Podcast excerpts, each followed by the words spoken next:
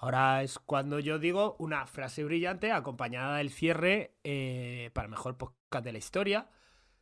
Eh, pero aquí la brillante va a brillar por su ausencia. Así que vamos a hacer con lo que podamos el mejor programa de la historia.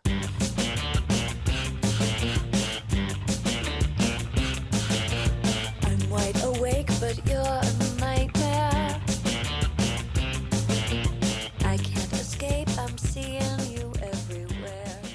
Hola a todos, bienvenidos a otro episodio de Tía Larga, el podcast que te hace reír cuando tus cuádriceps te hacen llorar, el programa número 18 de la cuarta temporada de tu podcast favorito de Running con Cosas. En concreto, Running con periodismo de investigación. No periodismo de hablar de ocupas para luego vender alarmas. No, no, clásico periodismo. El del que se lee en la Wikipedia, se juntan unos datos, te inventas otros y consigues que tu cuñado se crea que la, aviación comercial lo que hace es fumigarnos para tenernos a todos controlados y relajados. Fuñ- Fuñigar. Fu- eh, fuñigar. El técnico. El cuñigar, el- cuñigar. el término correcto técnico es fuñigar. Fuñigar. Di Fosbury. No está bien hablar mal de recién fallecidos, pero Samaranch hizo más mal que bien. La FEME, te hemos pillado con el carrito de los helados. ¿Y cuántas revoluciones admite el mercado del ciclismo? Son los cuatro temas de investigación de aquí, tira larga, equipo de investigación. Hola a todos, yo soy Víctor de permaratón.com y al otro lado del cable tenéis a Ángel, contador de kilómetros. El que vive Tenemos su- que abrir- Uno vive de su imagen, otro no. Tenemos que abrir también otra línea de investigación sobre este corredor que afirmó que cuando le fueron a, a inyectar la, la vacuna de la, de la, del COVID, Esa está, esa está. No quería decirlo, pero es que la Sí. línea de investigación. Voy a destapar ya el asunto. Son. Tú empiezas a investigar algo. Tú es como vas a hacer una investigación a un restaurante de, de higiene, el técnico de sanidad, y de repente habla- abres un, un- un congelador y ves una mano de un muerto. Y dices, a ver, está bien, porque higiénicamente está, es carne hombre, congelada. se está, congela- se está pero conservando bien. creo que O tengo que abrir un expediente, un anexo al expediente. claro, porque tú le preguntas, ¿cuánto tiempo lleva muerto aquí? Ayer, ha congelado bien, ¿no? esto no hay. vi- vi- Vino antes de ayer y lo congelamos para lo de la triquinosis y todo eso. Claro, entonces. eh, Claro, eh, el, el técnico de, de invest- de- de sanidad tiene un problema. Tiene, moral. claro, dice, a ver, yo, eh, yo para lo que estoy aquí controlando el tema, Sanitariamente, luego abres, todo una, ok, todo ok. abres Stick, una- correcto. abres una puerta y ves a uno torturando, Cari- pero claro, el le, que pone- tortura- le pones al cocinero una carita sonriente en la mano. Claro, Pero es claro. cinco soles en TripAdvisor, cinco estrellas en Google y una denuncia a la Guardia Civil. Claro, tienes. Bueno, tú Una- hablas de. eh, creo que se pronuncia así. Robertson, Zane, Zane, Zane Robinson. Zane sí. Robertson, eh, record holder. Kiwi Marathon and Half Marathon. Es así, Kiwi. Así es como se llaman los récords de Nueva Zelanda. Tiene el récord de Nueva Zelanda de maratón, 2.08, y el de Oceanía en 10 kilómetros, 27.28. Pero aquí el dato de investigación que yo te traía, no es que este señor haya dicho, oye, me han he dado positivo por EPO, pero es porque fui a pincharme el COVID y tenían allí las, todas las de los microchips y se equivocó y me pincharon EPO. A ver, que a quién no le ha pasado. ¿A quién no le ha un- pasado que se hayan equivocado? Eh, yo quiero que veas su, mm, su Twitter. Yo te voy a decir una cosa. Yo, como experto en EPO en este programa que soy, como todos bien sabéis, yo pinchaba EPO a mi abuela porque tenía cáncer de páncreas. eh, lo pone muy grande. O sea, las jeringuillas, o sea, es- jodido, ¿eh? O sea, te tienes que despistar fuerte. No, no, yo entiendo que no sé. no, a ver, yo a mí no es que me hayan entrado ganas de doparme, pero sí de un pinchazo de ya, esto ya vale. O sea, tú. Sea, entiendo que la peña se dope. Si tú ya te pinchas, eh, ya está. Ya está súper potenciado con un pinchacito de EPO. Sí, eh, o Entiendo que habrá eh, que ya- darle algunos más, unas dosis. o- Sí, sí, si para la vacuna nos han puesto cinco refuerzos, imagínate para doparse. o sea, te- tiene que ser una cosa, pues, de, eh, como todo en la vida, hay que ser constante. Tú mira, que- o sea, si- no sirve doparse un día y, y ya pensar que ya lo tienes todo hecho. No, no, hay que ser constante. Hay que llevar tu cartilla. Tu porque eso- cartilla de refuerzo. Tienes como, como una cartilla de vacunación, pero de, de dosis, ¿no? De, de la Hombre, sí que, sí que existe. sí. Básicamente funciona así. "Ay, El, dop- La el última dopaje se te ha así. pasado. Se te ha pasado, ¿no? ¿Sabes? Vas con tu cartilla de, de, de dopaje en vez de, vacunamiento y Pues busca en Twitter Zan Robertson y yo no voy a decir que sea culpable, pero si lo buscas en Twitter su, su nick y su Estoy foto de, de- de cantante, se llama Running Elvis Elvis. y tiene una foto en de, de, de avatar, pues eso, mirando al infinito con un, Como un de superhéroe de Marvel con el juego de luces es en, un en tupé, oscuro. entonces culpable, yo culpable directamente. Ese pelazo no es natural. Ese pedazo Ese no. pelazo. pues nada, lo patrocina. Vamos a hablar en presente todavía. Sixi y Suzuki. Nada más y nada menos. En fin. Eh, a ver si comenta algo. Su último tweet es de 2020. Nada, no. Nada, tiene, la, este- cuen- tiene- tiene la cuenta muerta. Así que, pues nada. Yo creo que. Hay poco, poca Bueno. investigación se puede hacer, ¿eh? de- desde aquí nuestra recomendación es eso, ya que si, que si os vais a dopar, que seáis constantes. No, es que siempre lo pincharlo- dicen.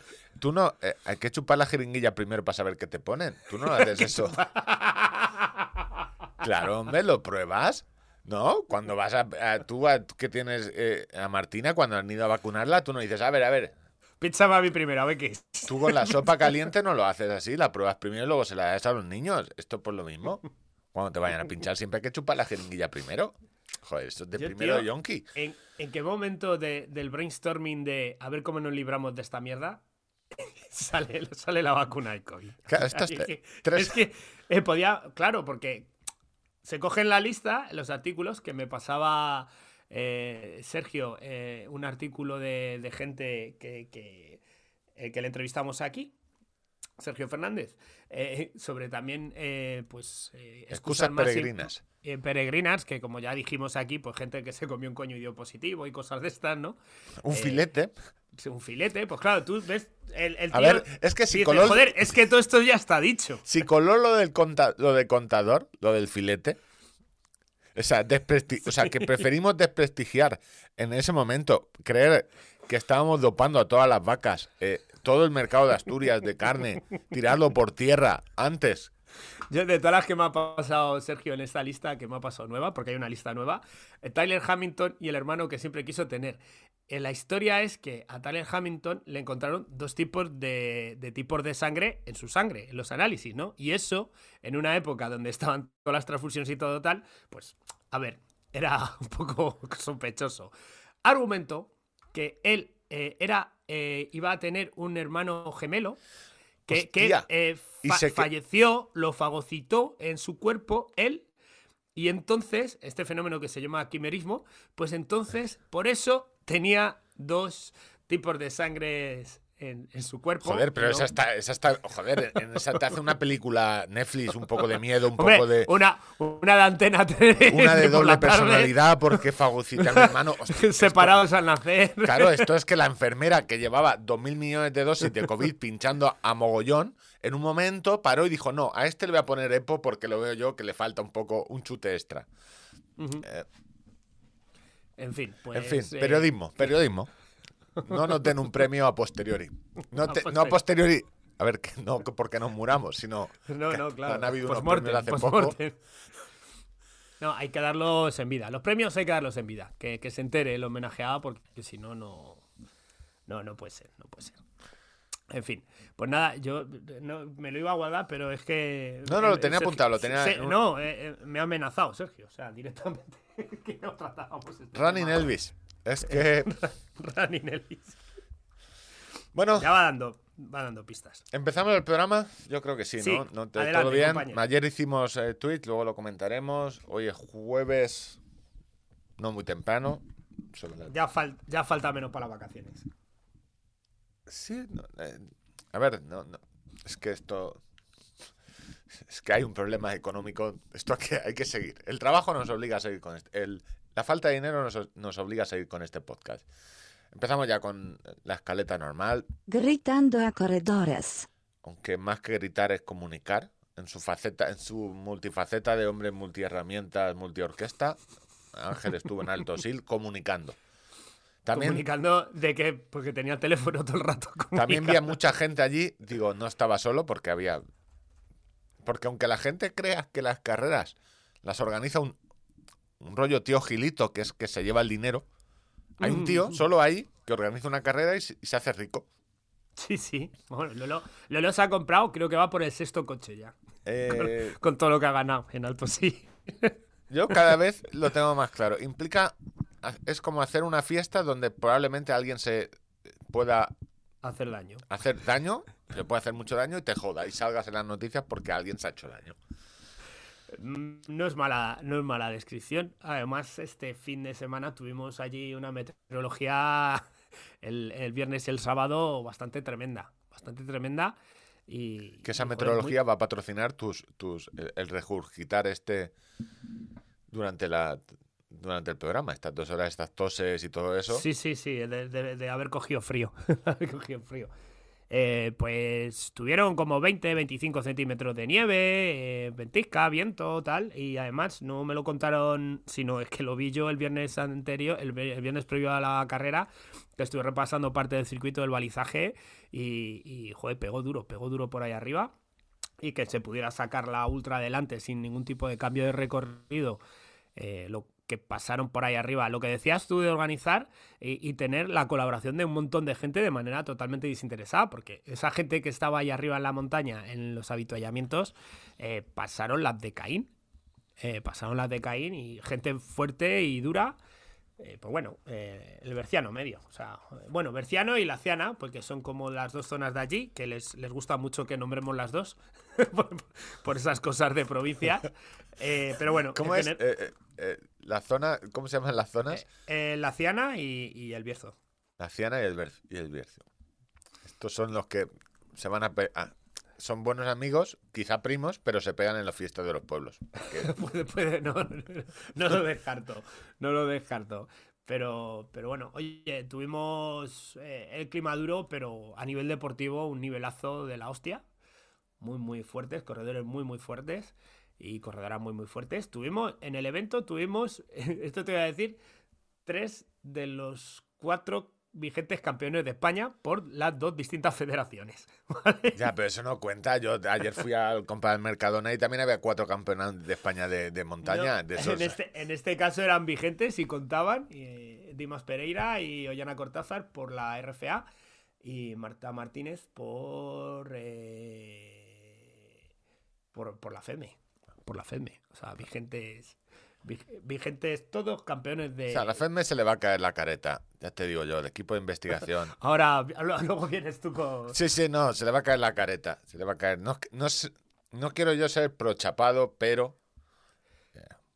que el programa que tuvimos el sábado fue lanzar la ultra a las 8 y media, a las 10 la carrera promo, que son 18, 16 kilómetros y 830 metros de nivel positivo, con un final muy salvaje, muy jabalí, que el cabrón de Lolo los metió por el Cazú, un río, literalmente, pues durante 60 metros vas dentro del río, con el agua por debajo de la rodilla. eh, y trepando y subiendo por allí entre un montón de sitios así muy, muy agrestes por el donde solo va el ganado. Eh, y ahí esa carrera también la hicieron lo- los andarines, que ya no sé si te he comentado en alguna ocasión, ahí en el norte se llama mucho lo que es la, la andarina, hay gente que- va a la, a la, a la carrera a- con un, un evento para caminar. Como la meta está abierta para la ultra, pues se permite que estén durante el recorrido caminando tranquilamente. Y llegaba la gente súper contenta, pero también porque esa gente había vivido una aventura de putísima madre. Para el que está acostumbrado a mejor ir por sendero tal, todo muy, eh, terreno menos técnico, cuando ya te meten barro, te meten en un río, te tienes que hacer trepadas por el barro. Encima son los últimos que pasan por las zonas. Y, y claro, la zona se va castigando, se va castigando de tal manera que los últimos que llegan lo tienen muy difícil para progresar por ahí. Y venían con unas caritas los señores y las señoras de, de habérselo pasado teta y decir, madre mía, vaya aventura, ¿no? Que al, al final también estos eventos deportivos yo creo que están un poco para proporcionar esa, yo qué sé, al final cruzar un río aquí en, la- en Villamanta, pues para el que está corriendo ultras por ahí, no sé dónde, eh, pues quizá no es gran cosa, pero para el que está corriendo Castellana, Castellana abajo, dice, hostia puta, que, que he cruzado un río, ¿sabes? Y tiene su encanto ta- también, ¿no? Y Yo, form- como todos los que estáis pensando, yo metería en la cárcel a todos los organizadores que te meten por un río. O sea, me apuntado a trail o canoa. Esto que estamos a, a setas o a Rolex. Tuvimos luego después ya el, el domingo ya con un clima cojonudísimo, el- la carrera clásica, la que da nombre al evento, la, la carrera Alto Sil, que eran 35 kilómetros y 1800 y pico metros de desnivel positivo. Eh, duro, duro, porque este año Lolo, como todos los años, ha cambiado el recorrido, pero este año la ha endurecido, la ha encanallado mucho la carrera, muy con tramos muy técnicos, con, con pedreras, etcétera. eh, bastante, bas- Una cosa, guay. eh, vamos a ver, una cosa es tener miedo a que se te mate uno y otra cosa es provocarlo, ¿eh? Ir buscándolo tú para salir en las noticias, Lolo. O sea, no. No, no, no, es más, más al contrario. eh, de hecho, eh, el bueno de Lolo madrugó mucho ese domingo para hacerse parte del recorrido, para abrirles huella a los corredores y decirles por dónde habría que ir. Las balizas al final se veían perfectamente, pero. eh, y tenía planes alternativos para los tramos más delicados, bordearlos, ¿no? Así que al, al final se, se celebró la carrera por donde debía y, y nada, muy. Muy, muy, ¿Y muy quién ganó? ¿Quién ganó? ¿Ganó Guillermo alguien? Ramos. Guillermo Ramos. Y Marta, que, que la que te decía que era campeona, una asturiana. eh, con una diferencia. Bueno, en, en hombres la diferencia no fue tan grande, pero en mujeres, Marta ya a mitad de carrera ya llevaba como 10 minutos de ventaja. O sea, la primera gran subida. O sea, hizo un carrerón tremendo. Entonces, ahora estoy mirando yo la web cuando me has dicho fuera de antena que no tenías noticias y luego me has dicho, ah, sí, tengo unos campeones de autonómicos. Es que me vas a decir que estos que ganaron van a ser campeones autonómicos, ¿no? Esa es la noticia que me tienes para, para trade, ¿no? O sea, Básicamente, eh, dentro de la Ultra era el, el campeonato de distancia Ultra de Castilla y León y ganaron. eh, mm, llama la atención que ganara Ollana Cortázar eh, porque está federada por un club de Castilla y León y, ay, eh, y Juan Rodríguez. Juan Rodríguez fueron los campeones de, de Castilla y León que se, se aprovechó se aprovechó el o sea quiero decir está el campeón de la carrera y lo que fue Álvaro González y luego el campeón de la, de la- del campeonato autonómico de ultra pues eh, No tengo, no tengo muchas preguntas. ¿Es bien? ¿Laboralmente bien? ¿Comunicaste Es- bien? Eh, ¿Te dieron muchos likes? ¿Qué es lo que a ti te gusta? sí, bueno, al final eh, eh, resulta curioso cómo van cambiando las formas de, de comunicación al cabo de los años, donde eh, ahora eh, nosotros tuvimos dos streaming paralelos, aparte de, todo lo que yo pudiera comunicar a través de redes sociales y luego emitiendo notas de prensa, etcétera. eh, streaming low cost, o sea, ya tuve que decirle a un, a un, a un amable eh, corredor que en el Facebook nos dijo literalmente, os voy a hacer una crítica constructiva, vaya mierda de streaming estáis haciendo. Eh, le dije que no todo el mundo teníamos eh, pues un cabildo detrás con una retransmisión eh, con, con un montón de gente, sino Pero que vamos cuatro a ver, no, personas es que me quiero quedar en la frase. Te- Sí, sí, así Quiero hacer una cual, ¿eh? crítica constructiva. Vaya mierda. Vaya mierda de streaming estáis haciendo. Eso No, nos dijo. a, un- a partir de qué, de qué tramo de, de la frase empiezo a construir? ¿De la mierda? Claro, pues, pues yo eh, me arremangué y me puse a explicarle y le dije, mañana te espero y te... te, te- Y te parto la cara. Y te, parto invito, la una cara. te invito a una cerveza y te enseño los medios. Eh, el streaming del, del sábado no tenía locutor porque yo o estaba a unas cosas o estaba a otras. La persona que luego estuvo locutando, eh, presentando el, el domingo, corría el sábado, con lo cual no podía estar en ese streaming. Em, Tuvimos muchas imágenes a lo largo de la carrera de voluntarios que decidieron sacar las manos de los bolsillos estando a 1800 metros de altitud, a lo mejor con una sensación térmica de menos 6 grados, eh, eh, porque hay aplicaciones móviles ahora donde tú con tu propio teléfono puedes ir mandando señal a un, a un receptor, que, que pueden, a un realizador que puede ir mezclando imágenes, ¿vale? Y eso fue lo que tuvimos durante el sábado. Claro, si la gente esperaba eh, gráficos, 28 drones, eh, pues obviamente en comparación era una mierda, pero venir y decírnoslo no me pareció. eh, Y una pregunta, yo ahora,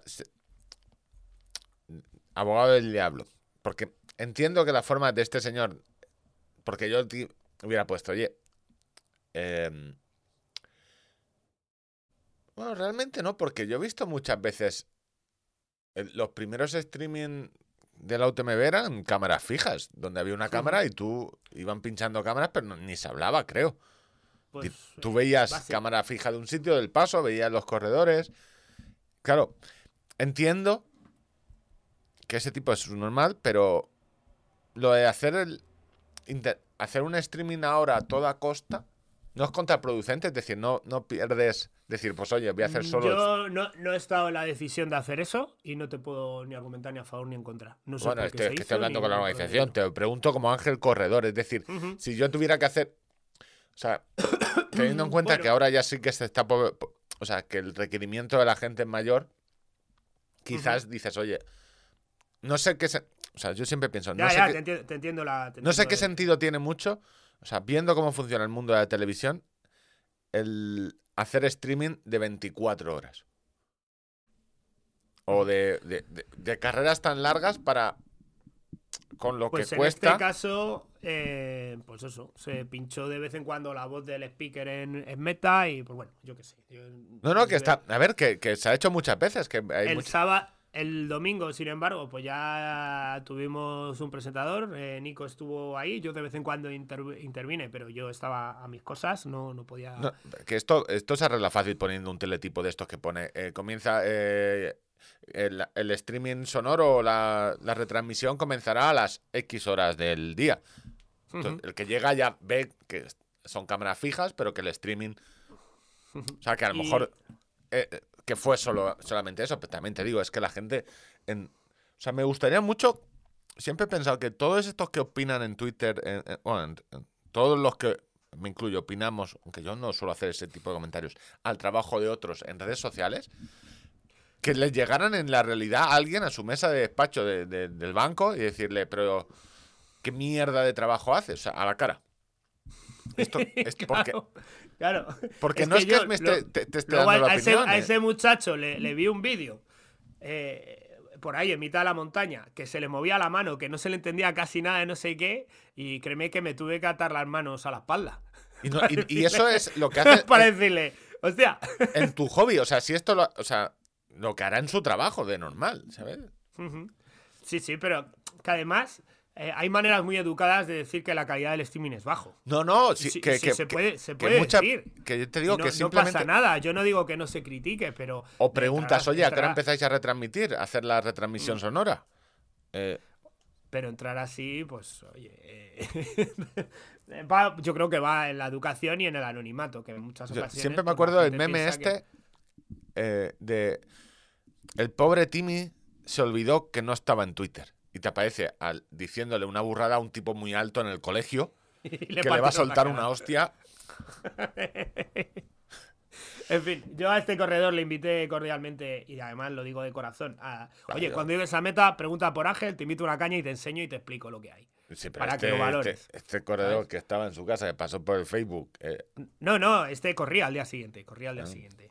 Corría al día siguiente. Y luego, pues nada, hicimos entrevistas a todos los campeones, pues en la barra del bar Changuita.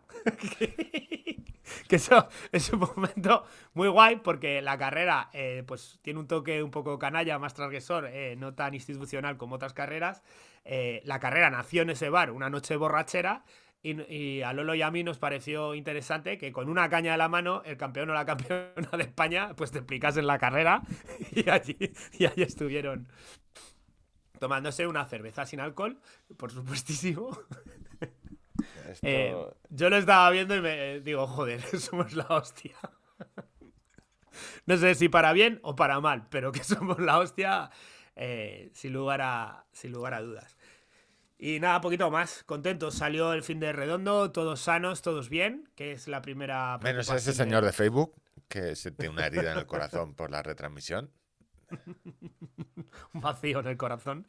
Pero vamos, que. Yo, lo- eh, eh, es que, y es un problema habitual, no sé si el- la gente que no trabaja en, a- a- de cara a Internet es consciente, pero se produce una cosa mm, interesante que es de una carrera que implica mogollón de gente, organizar no sé qué, no sé cuánto, carreras que no se te maten, que al final estás y que das un servicio. Al final, los que traba- como trabajas de cara al exterior a internet, te pasas 15 minutos hablando del comentario de un señor que es totalmente irrelevante. O- Sí. Claro, y tú ya No, te has no, centrado no. en eso de me cago en todo. O sea, esa- o sea, claro que podía ser mejor el streaming, no sé qué, pero tienes aquí un. Hombre, no, no, nosotros tenemos claro, el evento salió de puta madre y estamos muy contentos. Sí, la pero gente ya la se import, la o sea, tienes que prestar pero tu esa- tiempo. Esto te lo cuento como anécdota, o sea, yo cero importancia, o sea. Bueno, eh, ce- cero pero, pero en- entiendo que en ocasiones eh, al organizador le llega más un comentario malo que 25 buenos. Claro que 25 eso- buenos en meta. eso Es decir, que un eso comentario bueno de alguien que dices que va a correr o no. O sea, que a lo mejor es al- un- una persona random. Y esto lo, lo digo en canales de YouTube. O sea, que tienes pues un comentario de alguien que suelta el comentario y a lo mejor piensas, pues si no te lo he dicho muy a malas, eh, realmente. Si te he pedido lo. Te he dicho lo de la, la crítica constructiva. ¿Cómo te va a joder lo que viene después del pero? claro. O sea, si lo que viene después. La verdad es que te voy a hacer una crítica constructiva. Cuando alguien te entra así, Sí, claro, te voy a hacer una. te va a entrar a la altura de la rodilla. Pero sí que es. A mucha gente le. Pues al final terminan por decir, no voy a- Ángel, tengo que decir que es de las personas que menos le afectan los comentarios. Y. Pero. No, yo lo contaba a modo anecdótico. Como te empecé a hablar del streaming, pues llegó. lo- y si me gustaba explicar que no disponemos de los medios. El problema de esto, o la bendición de esto, es que el estándar se ha quedado muy alto. Y el corredor popular es lo que va a demandar. Y tu reflexión de que si no es mejor quizá no hacer nada que hacer eso, pues bueno. No, no, no, no. sí, yo te he dicho que si hubiera pensado, se pone una escaleta O de. sea, quiero decir, por ejemplo, el domingo tuvimos muchos menos imágenes de carrera, pero eh, la retransmisión pues era más entretenida, porque teníamos una persona que se le daba bien la cosa, que estaba allí charlando, hablando, teníamos imágenes en diferido, o sea, lo que nos llegaba a nosotros Sí. eh, no, eh, eh, eh, eran, eran, no, eran, no eran en tiempo real, pero podíamos ver a los favoritos en el momento del ataque dentro de una pedrera. Y En eso es interesante, aunque sea en diferido, poder verlo. En internet casi todo se, se basa en las expectativas que tengas. Si tus expectativas son bajas, como en este, en este podcast, todo lo que salga bien es, es maravilloso. Si pones las expectativas muy altas, eh, o tus expectativas. Por eso hay que dejar claro el, el tema, pues oye, esto va a ser así, no te esperes más porque no puede ser. Que quizás sea el problema de, oye, pues tú te esperas. También hay que tener en cuenta que no sé si la gente sabe distinguir Creo que no, que el, el grado de exigencia hacia las Se carreras y cree las que, te lo van a echar todo en teledeporte. Sí, sí, que, te lo van a- que, que el Cabildo de Gran Canaria ha puesto Y lo del 300 mil millones de teledeporte- euros, lo del dep- deporte, eh, bueno, pues funciona como funciona. ¿sabes? O, o que la gente se, se olvida mucho de dónde... o sea, no creo que no es consciente de los presupuestos y de quién paga las carreras y quién paga las organizaciones y, y cuánto dinero ha metido el Ayuntamiento de Villamanta a lo que- a en lo el que tractorismo. A lo que te quería decir es cómo ha variado eh, la manera de comunicar en las organizaciones o en los eventos deportivos de las primeras veces que yo pude hacer ese trabajo en 2017, 2018, 2019, ahora. Eh, es de la noche al día. O sea, eh, y además, lo que antes valía, ahora ya no vale. Eh, cuando antes Facebook valoraba mucho un vídeo en directo, ahora ya no lo valora. Instagram ya por supuestísimo. O sea, lo de poner la foto fija de los ganadores no, no lo ve ni Perry. Sin embargo, te haces un reel, eh, que fue la manera de comunicar que tuve, pedirle a los voluntarios que me pasaran vídeos de los favoritos en determinados tramos, los favoritos y las favoritas de todas las carreras, para poder hacer un reel de los de, para informar de los podiums. eh, pues eh, funcionan muchísimo mejor. Una cuenta como la de Alto Sil, que no sé si tendrá 2.000 seguidores, pues tiene reels con 5.000 o 6.000 visualizaciones. Lo que antes valía, ahora ya no vale y ahora ha cambiado todo. Y luego aparte, decir, quizá eh, tenemos un streaming en paralelo, eh, por, por lo menos el domingo de una calidad media eh, que se podía ver, pues yo hay cosas que quizá ya no necesito comunicar en redes sociales directamente eh, y puedo estar atento a otras cosas. Es, o sea, es muy interesante, porque ya te digo que antes, por ejemplo, eh, hemos hecho seguimiento de carreras tú y yo a través de Twitter, de que una cuenta decía quién iba primero, segundo y tercero en determinado punto. Eh, eso ha perdido muchísima relevancia. Sí, ha perdido muchísima perdido- relevancia porque ¿para qué quiere ver el- una imagen fija cuando pues en ocasiones tienes un streaming o tienes un directo de, de Instagram o tienes, ¿sabes? Ahí Es- El mundo se mueve, estás, estás, has Sí, llegado a la conclusión que... O sea, no, pero. yo ayer, pero- cuando, ayer cuando hablabas con... eh, si vas viendo un poco cómo funcionan las redes sociales, el que está un poco metido en Instagram se da cuenta que Instagram ha hecho un, un gran cambio. Es una plataforma de vídeo. Es una plataforma de vídeo y de un vídeo vertical y la mayoría de gente que te sale dices, Es- pues si este no es Instagram, realmente no Eh, tiene... Eso, eso te iba a decir. Otro de los paradigmas que, que ha cambiado eh, con Instagram y TikTok es que eh, ¿cuántas veces le has dicho a tu abuela, abuela, el vídeo en horizontal? Toda la puta vida nos hemos pasado diciendo eso porque para el contenido, para redes sociales, lo aprovechable o el vídeo que podías editar y que no sé qué era en horizontal. Ahora ya no. Yo ahora les tengo que decir a los voluntarios en el grupo que tenemos, por favor, los vídeos en vertical. Como vuestra abuela. porque- ¿Vale? Sí, porque no, es con lo que voy a hacer el reel después. Si no, tengo que modificar muchas cosas. No, no, ¿sabes? yo tengo, a ver, tengo un problema, un- bueno, tengo muchos problemas a nivel profesional, pero uno es, eh, YouTube se ha copiado y ahora tiene YouTube Shorts, que son vídeos en vertical, y el contenido que se mueve en redes sociales actualmente son vídeo, es vídeo vertical. Ya puede ser, TikTok no es eh, un sitio donde se baila, TikTok es otro, es una red social de gente más joven que nosotros. Tan sencillo como nosotros nos reíamos de Facebook. Ahí está mi, ahí está mi madre con las amigas del curso. Vale, pero es que ahora la gente, la gente joven se está riendo de nosotros porque estamos en Twitter. Y lo que tú dices de los shorts de YouTube, eh, pues yo creo que para tu negociado No, no, los short- Eh, el, el mejor. tendrías que darle caña porque al final eh, sí, a- el- el- la gente acabará. No, los vídeos de, de 10 o 12 minutos que estás analizando eh, el 255 eh, está guay porque hay, hay gente que se lo va a ver entero y tú verás las métricas que hay gente que se lo verá entero. Pero el primer enganche y el crecimiento en seguidores lo vas a poder tener haciendo eh, el, el, el mascaito para tontos. El mascaito No, el para mascaito tontos. para gente que no tiene tiempo de o no quiere ver un o vídeo de 10 interés, no minutos. te interés. Porque lo que re- realmente le interesa es que en 10 minutos, pues a lo mejor ves 7 shorts de 7 vídeos y es un... A ver, y, eh, no es un problema, es que funciona así. O sea, todo lo que... Igual que el- estos podcasts de, de dos horas parece que no tienen sentido, pero porque la gente consume píldoras de información, pero al final la gente pues también escucha podcasts de dos horas. También el, el problema grave es que... eh, o sea, en internet te, te quedas parado un momento y, Y no sales en la foto. y estás muerto, pero también tiene que es como las sombreras, que todo vuelve. Porque hace años dijimos, eh, ¿y ¿quién iba a pensar que los GIF iban a seguir viviendo GIF eh, o, o- o los memes estos de fotos pixeladas o las newsletters? Que ahora todo el mundo quiere. Es que me apunté hace dos días a una que al final me di cuenta, me borré. eh, digo, para venderme enlaces de afiliados de Amazon, ya estoy yo. Ya,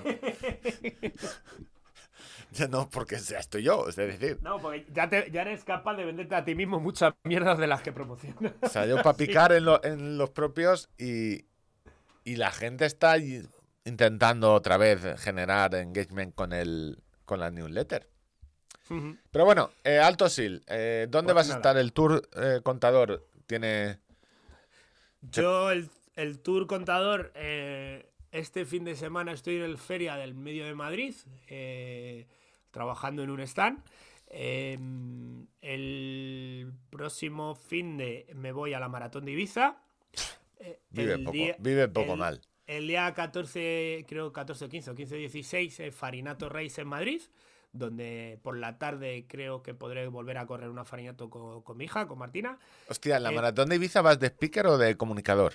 De speaker, de speaker. Porque, eh, por favor, dame el dato de extranjeros que corren la maratón de Ibiza. 99, como un 90 y... Casi todos. Eh, después tengo el, el Maratón de Madrid, que no sé si lo correré o trabajaré. no lo sé.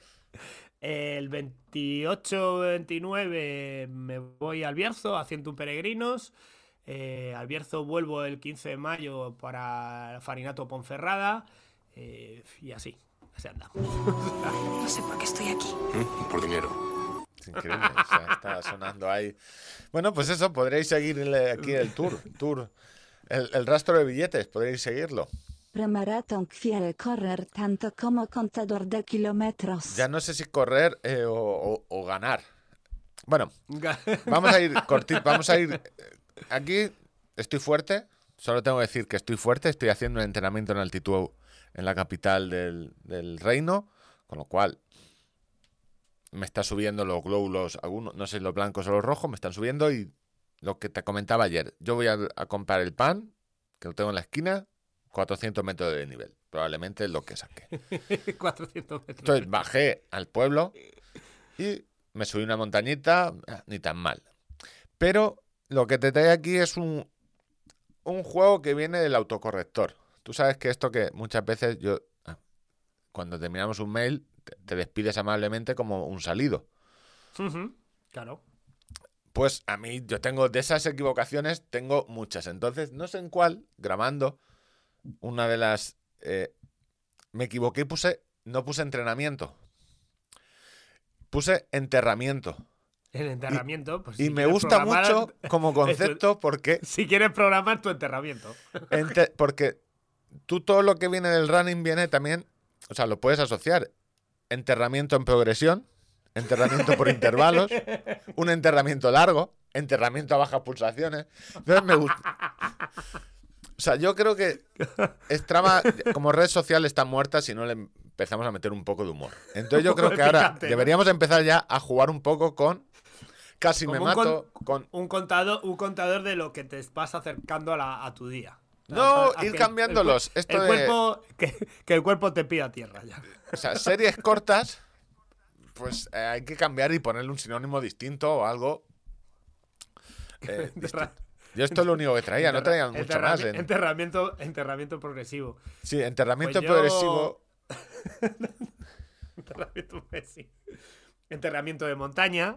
Bueno, tú eh, en tu sección te la puedo recordar, que te lo dijo David, para tu carrera es apuntar, muy sencillo, apuntarte en la mano, subir, andar para subir, no matarse al bajar.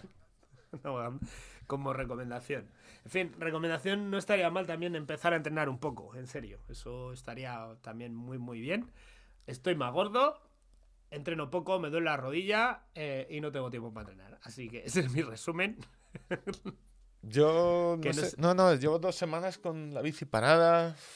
Tengo serias dudas de que pueda acabar el medio de Madrid. O sea, así Ah, pero vas a correrlo. Sí, sí, yo tengo, tengo dorsal. Tengo dorsal. En principio, sí, Ah, sí, hay yo- alguna ver, yo te pequeña tiene- te- posibilidad de que trabaje, pero no lo sé. En principio creo que voy a correr. El- ¿Tienes un trabajo como el Guadiana? Puede o no puede, ¿eh? Sí, sí, es, mi vida últimamente es un poquito así. Pero vamos, que ideal, dos días de feria de pies, no entrenar nada en, en 20 días, eh, bien, sí, está fenomenal. O sea, No sé, pero te- aquí estamos hablando con un señor que se supone que tiene entrenador. Yo siempre recomiendo que cuando uno trabaja mucho tiempo de pie, lo peor que puede hacer luego es correr. O sea, pues es el, el- lo peor del mundo mundial es tú estás dos horas de plantón eh, en un museo, tres, cuatro horas así, ese pasito. Luego correr es lo peor que, te pu- lo, lo peor que puedes hacer. Bueno, pues aquí hasta, hasta aquí la sección quiero correr como contador. Esto no. Conforme No, vayan no, pasando los años, Bueno, esto va a ir ayer- antes de ayer fui con la bici. Estuve una hora y media con la bicicleta. Aún te falta una hora y media para que no tengas que devolver. Te queda la temporada para devolver tu culote, ¿eh? Sí, pero bueno, ahora ya el clima ya va, ya va mejorando. Es verdad que el tuyo Tengo, era corto. tengo sí, que, sí. tengo que llevar la bicicleta otra vez a reparar. Porque mi sillín, eh, ¿os acordáis siempre que habéis hecho jocosos chistes con la posición de mi sillín? Es que se mueve. se- eh, eh, al primer bache que eso se me descoloca, se mueve. Pero y- no, te- no cambiaste el sillín. O la. No, cambié la pieza de anclaje de abajo, pero, pero no, nada, no, no no tengo manera de dar y por decirle a alguien que sepa, arréglame esta mierda, porque, joder, ahora que la frena guay, que la cadena está un poco limpia, no mucho, pero, coño, eh, que es una lata, ya el otro día me volví ya un poco por, por miedo a que, a que a tener que venir sin, sin sillín, o sea, Bueno, eh, cojo cosas, consecuencias, así que, pues nada. Pasamos, hasta ahí. siguiente sección. Eh, Empieza el periodismo. Olimpismo mal. Olimpiada la que tengo aquí colgada. Samaranch hizo más mal que bien. Eh, No, a ver, tampoco hagamos mucha sangre, ¿vale? O sea, la figura de Juan Antonio Y Samaranch. me sido- estoy guardando el chiste de Hitler para esta sección. Espera, espera, espera. Espera, sujétate un poco. Víctor, sujétate un poco. ¿Vale? Sujétate un poco. Porque, eh, a ver, eh, Juan Estamos Antonio hablando de, Samaranch, de- de Juan Antonio Samaranch, padre, ¿no? padre, sí. Que. El hijo es el que nos puede denunciar porque está Estamos vivo aún. hablando del primer marqués de Samaranch, ¿vale? El marqués de Samaranch, eh, que fue en 19 el título se le concedió en 1991. eh, una vez ya sí que dijo lo de a la Ville du Barcelona, que nos concedieron los Juegos Olímpicos, que le costó un poco, ¿eh? Porque él estuvo desde 1980 hasta 2001 presidiendo el Comité Olímpico Internacional. Y fue...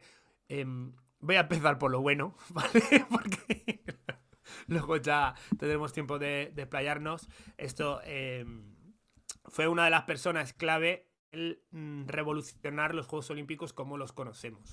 Ah, claro, Eh, espérate, perdona, es que estaba buscando lo del Mar... Me he quedado en lo del Marqués. Entonces, ponía, estaba buscando Le, le de concedió el título eh, Juan Carlos I. el emérito, pero claro, me salía Marqués de Samará reservar y yo digo, ¿reservar qué? ¿Se puede puedo reservar el, el- el título? Y no, es que hay una, una piscina, hay un centro deportivo municipal en Madrid que es Marqués de Samaranch.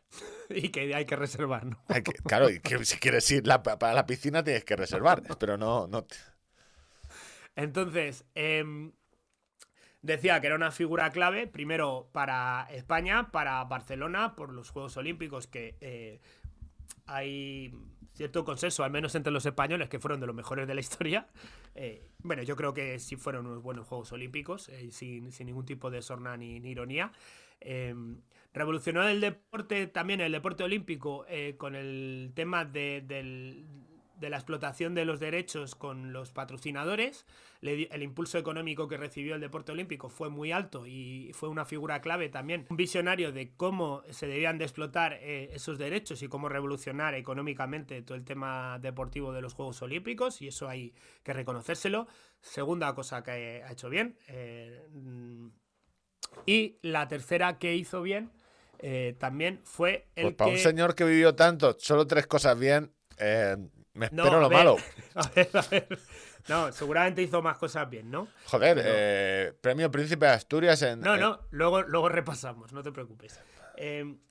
Y otra de las cosas que me gustaría destacar en, en- el lado bueno de la balanza es que fue el que eliminó la, la necesidad de que fueran amateurs los deportes, los deportistas que eran profesionales, ya permitió el acceso de los dep- deportistas profesionales, que como ya expliqué aquí, al Comité Olímpico Internacional y en su momento al varón Pierre de Coubertin, pues le pareció que eso de que gente que, trabajase, que, que cobrase, eh, pudiera participar en eventos deportivos, pues le quitaba pues ese picante a la vida de que los marqueses y la gente bien y pudiente pudiera participar.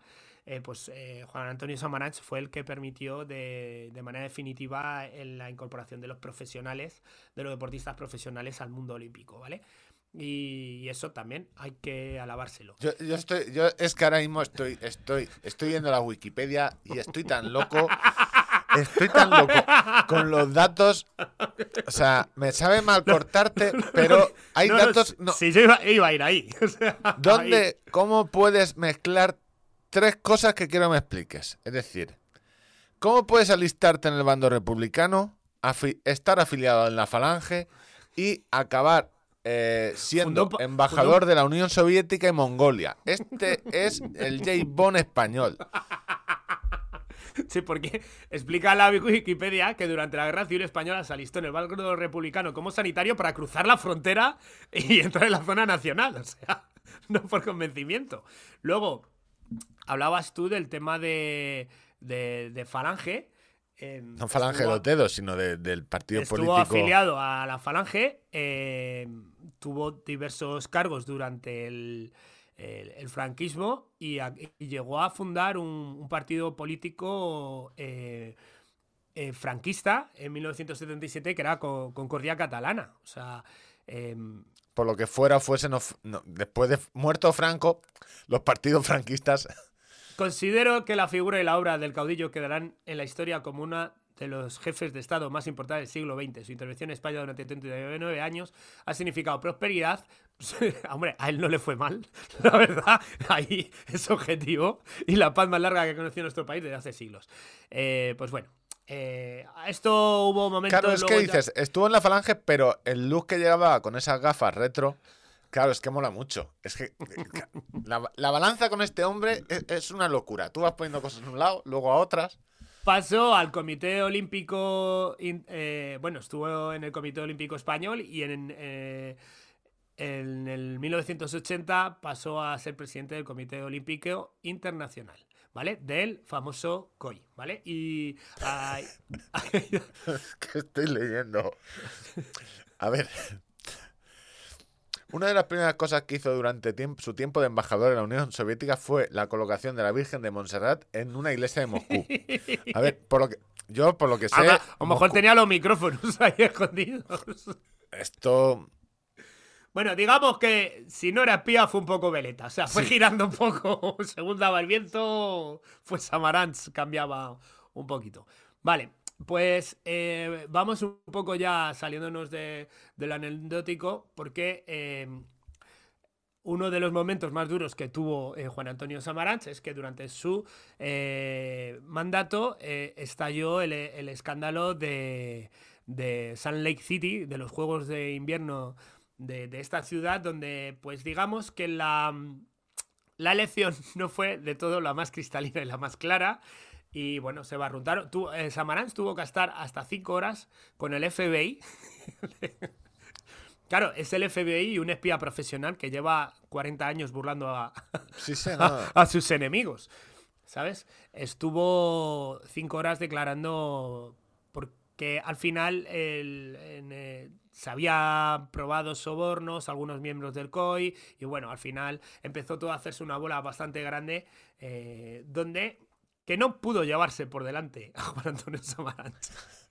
por, lo que sea, porque él, eh, digamos que a partir de ahí, entre comillas, salió reforzado porque eh, promovió una comisión de investigación con cinco expulsados y 12 amonestados, echó un montón de gente del COI, y entonces dijeron, bueno, pues ya estamos limpitos, ¿no? Ya va todo bien. Pero, eh, bueno, no os recuerdo cómo fueron lo- la adjudicación de los Juegos Olímpicos de Río, que tenéis aquí un... em, olimpismo mal específico de eso, o sea, del todo, del todo no acabó de, de cambiar el tema, ¿no? Em, la figura de Samaranch luego también eh, fue bastante dañada por la publicación de un libro en 1992 con motivo de los Juegos Olímpicos, donde dos periodistas, eh, Andrew Jennings y Whip El periodismo Simpson, no hace nada. Es que escarban, es caro. Y si tú escarbas, Claro. al final, ¿quién Pero no? ¿sabes sabe los cachondos cómo le llamaron al libro? The Lord of the Rings. Los señores de los anillos. Estos son do- dos periodistas británicos que trabajaban eh, en, en la televisión británica Pues y- haciendo periodismo. y, empeza- y tienen varios reconocimientos por su trabajo de investigación eh, sobre la corrupción en Scotland Yard. Eh, además, también hubo un documental en televisión donde en 1992 Janine asalta a Samaranch en las puertas de la sede eh, suiza del COI y le, le- para darle dos fotos de recuerdo por si no se le olvidaban, donde aparece con un montón de gente levantando la mano derecha. que mucha gente para pedir un taxi a la vez, ¿eh? Pero también tengo que disculpar que eh, lo que en Europa parece lo de levantar la mano derecha, la cosa, o sea, quizás lo peor que puedes hacer y te pueden perder tu trabajo, aquí es un deporte nacional. Digamos que es como la petanca, tampoco, es que no entienden nuestras costumbres. Y luego, eh, en algunas ocasiones donde aquí, pues que nos ha parecido todo que era un poco cachondeo de, de oligarcas, de gente de cinco continentes eh, recibiendo dinero, pues el documental, el libro describían el COI como, pues eso, como un club formado por eh, personajes siniestros. Leo literalmente sátrapas surgidos de autocracias asiáticas y africanas, oligarcas de los cinco continentes, miembros ociosos de casas reales y entre medias algún deportista olímpico, normalmente de segunda fila. También te digo, eh, tú sabes eh, que para entrar en el COI es por cooptación. O sea, que es. No, no, tú no te presentas a una plaza que quede libre, no hay un concurso público, hay alguien que te lleva de la mano y dice, este, este eh, yo creo que nos puede valer para lo nuestro. Y, entre ellos hablan Pero y estás lo hablando aceptan del COI o de la mafia.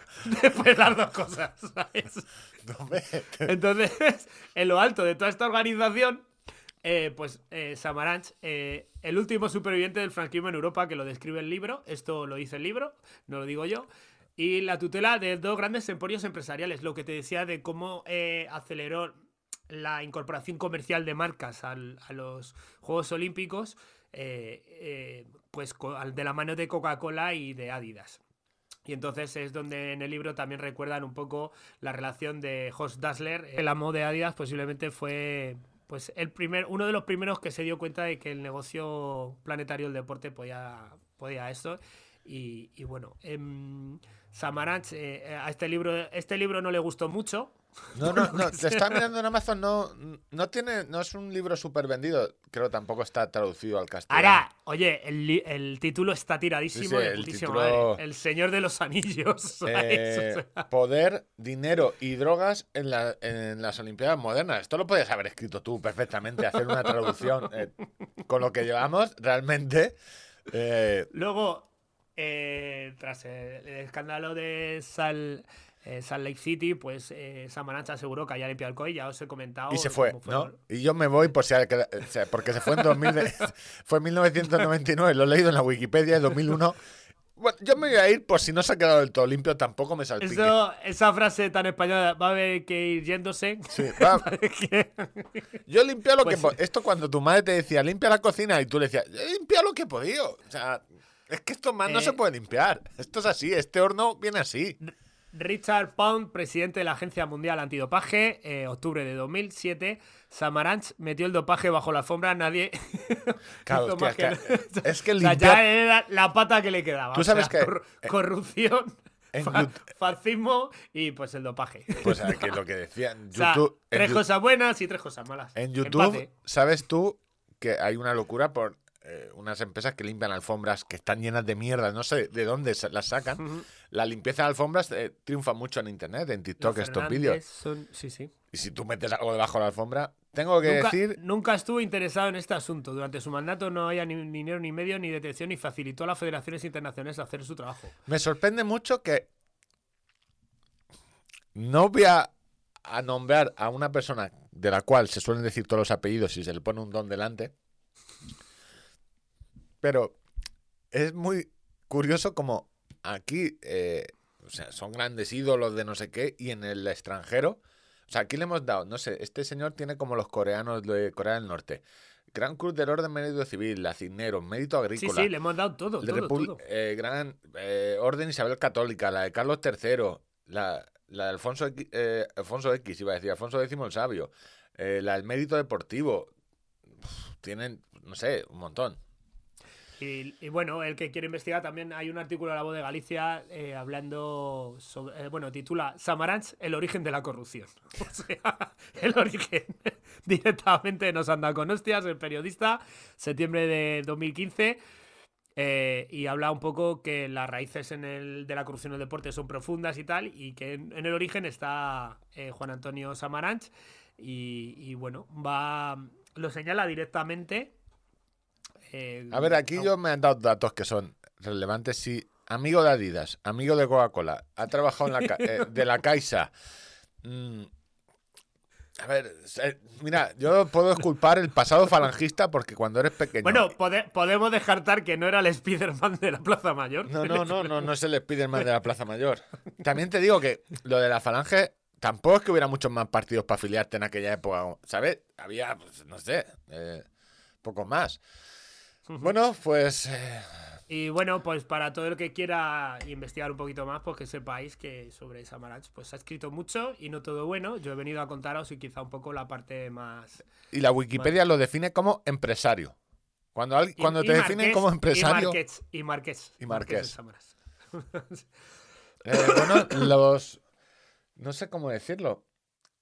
Las sombras y, y- y- claros y sombras es que claros he visto pocos. claro. ha sido más, más todo a la Bueno, sombra de. en fin, siguiendo con el espíritu del- cono- del- ¿Conocías, eh, te sonaba o intuías eh, todo este tema de. de- No, de no estaba muy puesto, no estaba muy puesto. Yo he sido Ujú. muy fan. De pequeño te tengo que decir que primero que confundía a dos personas. Eh, dos de mis... t- Tiene una cara de, de anciano afable que la verdad da ganas de abrazarlo. ¿Cómo se llamaba así. el entrenador mítico del baloncesto español? El primero. ¿Díaz Miguel? Sí. Baloncesto. Díaz Miguel. O, o era el de antes. Sí. Ese tipo de gafas, estas dos señores con ese tipo de gafas retro, es que a mí me ganan. Luego hacen lo que. Pues esto, estas cosas. Hacen de ti lo que quieren. Es que tú te metes en el COI y entras en una turbulencia. Que al final, claro. Es que la- es- la- el COI es un. Es una casa con muchas alfombras. Y, y el que, qui- y el que quiera, que sepa que este señor tuvo un hijo que también está en el COI. Así que. Es- está en el COI. Sigue, lo estaba mirando aquí. Que ha eh, coincidido. A ver, que ha coincidido. No, no seáis malvados. Joder. El juez del caso Ecro cita a Samaranch en calidad de imputado. Estoy viendo la fuente. eh, consejero delegado. Yo quiero ser consejero delegado. Bueno, vamos a seguir con el espíritu del COI. Y.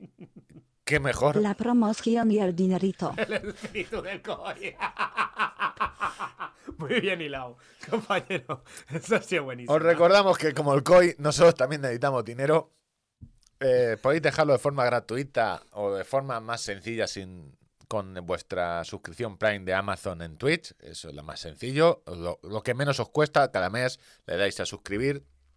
No desde un iPhone. Ya sé por qué no se puede hacer desde el iPhone. Es uno de los enfados. muchas veces el Fornite creo que se fue del iPhone y todo el rollo. Básicamente porque el José Luis Apple, José Luis Manzanas, de cada transacción que se haga en sus teléfonos móviles, quiere cobrar. Vaya. Claro, eso por Elon Musk lo descubrió con el tiempo y dijo, ¿cómo? De los och- o sea, que si yo que si se suscriben a través del iPhone eh, para ponerse la, la- no sé ahora si es el, el verificado azul vale 8 euros al mes, Apple se va a llevar un euro, sí, se lleva un euro. Entonces, No deja la oportunidad de facturar, ¿eh? no, no. eh, entonces no se puede hacer, o sea, hay que hacerlo desde ordenador o de, de un Android, básicamente para hacerlo con la suscripción Prime. Y ahí que veréis, pues algún especial, como el que hicimos la, esta semana de especial Trail Catalán, una emboscada que le hicimos a David de blogmaldito.com, donde le hicimos un examen de dinos todas las carreras que molen de Cataluña. Rápido. A lo bruto. Ahí. Y nada, esto, no, estuvo interesante, pues sobre todo yo descubrí zonas por ahí y, y ahí podéis dejar el Twitch, eh, de- podéis dejar el Prime o podéis descubrir identidades secretas de superhéroes con el OnlyFans de Spotify. Básicamente ahí. Sí. Clases de Ya, arte y No podemos develar más. no se puede desvelar más. Y eso por dos euros tienes contenido exclusivo y participas en concursos. Eh, Nunca sé si es concurso, oposición, sorteo, sorteo.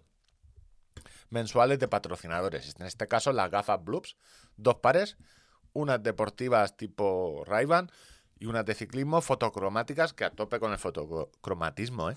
Ujú. Sí, sí. O sea, día Yo- nublado, bici, te evitas... Molan mucho, mucho. Molan mucho, mucho. Yo ayer, eh, bueno, cuando antes de ayer en la salida de bici las llevé por última vez. Y, y las otras, las, las tipo más casual, que, que es el modelo, si no recuerdo mal. No recuerdo mal, Boston, Boston. Porque, porque tengo la caja de la mano. Son mis, mis gafas para eh, jugar al tenis. Ey, para estar en terraza tomándote algo. A solecito. Son muy molonas, en serio. echarle, echarle un ojo. eh, pues esas son las que vamos a sortear entre las personas que Sí, apoyen. la semana que viene, es decir, todo el que se suscriba, recordad esto, lo del Twitch es un desastre porque hay que suscribirse todos los meses. Pero bueno, intentamos, llevamos dos especiales de comunidades autónomas, la idea es hacer, seguirte leyendo, esa línea parece que va, la de deporte regulero se nos truncó, pero la de charlas con gente que sabe es complicada porque no siempre la gente que sabe quiere hablar con nosotros o no siempre puede. Están esos dos inconvenientes. Que la gente que sabe no quiere perder el tiempo con gilipollas.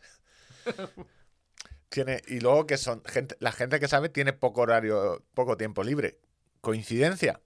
Mm. Puede que no. Puede que no. Puede cada que uno- sí. Que, Cada uno cate cabos. que si tienes mucho tiempo libre y no sabes de nada, pues. eh, Y la semana que viene haremos el concursito, recordar. Eh, gafas Blobs, eh, dos pares, eh, si os suscribís tanto en Twitch como en Spotify. Y esto era la promoción en dinerito. Seguimos con. Bueno, tenemos también que promocionar una cosita. Eso viene, viene después del atletismo. Viene después del atletismo sí, por- sí. por- por- porque encaja. encaja, En- encaja, encaja. encaja. Lo que Perfecto. No voy a decir que me que esté un poco dolido, pero sí. Tablo de atletismo un minutito. Que no nos hayan dado un premio a comunicación informativa de, de- de atletismo me parece cuanto menos injusticia. sospechoso. Una mano Injusticia negra, Villarato, Y justicia histórica. injusticia. Porque más que hacemos nosotros porque este deporte se ha conocido. Bueno, un poco de resumen de estas dos semanas que no hemos eh, hablado nada. La pista cubierta, lo de Estambul, el campeonato donde se borraron muchos. Lo esperado, doblete de Jacobo. Una plata de Mechán en 3000 después de Ja- o sea, llegando final de, después de Jacobo, que es como llegar primero. Adrián Ben oro en, ocho- en 800. Laura Muir, que es mi favorita, oro en 1500. Que en nos quedamos casi bordeando la medalla, es decir, cuartos en el 4x400. Jopis casi se mata literal en una valla. En la final hubo mucha movida de que se quedó ahí en el suelo y Yo- la gente... ¿Puedo opinar de eso? Claro, puedes opinar, si es tu podcast, esto no puedes... hubo mucha movida, la gente se indignó porque estaban celebrando, Jopi se cayó O sea, a no- mitad de no- pista. No podemos estar en las dos ligas. O sea, en nuestro deporte tiene más valores que el fútbol. eh, y luego zurrarle al, a esto. En un deporte donde habitualmente, Víctor, cuando terminan los 100 metros vallas y todo esto, ¿dónde acaban todos? Acaban... eh, eh, eh, pues, eh, En el suelo. mucho- O sea, no, no- no hay ninguna sí, sí. singularidad de que haya un tío en el suelo. No, No, no, y, y está en el suelo un minuto entero. Cuando, o sea, es decir, cuando tú acabas, no sé, ¿qué tendrán?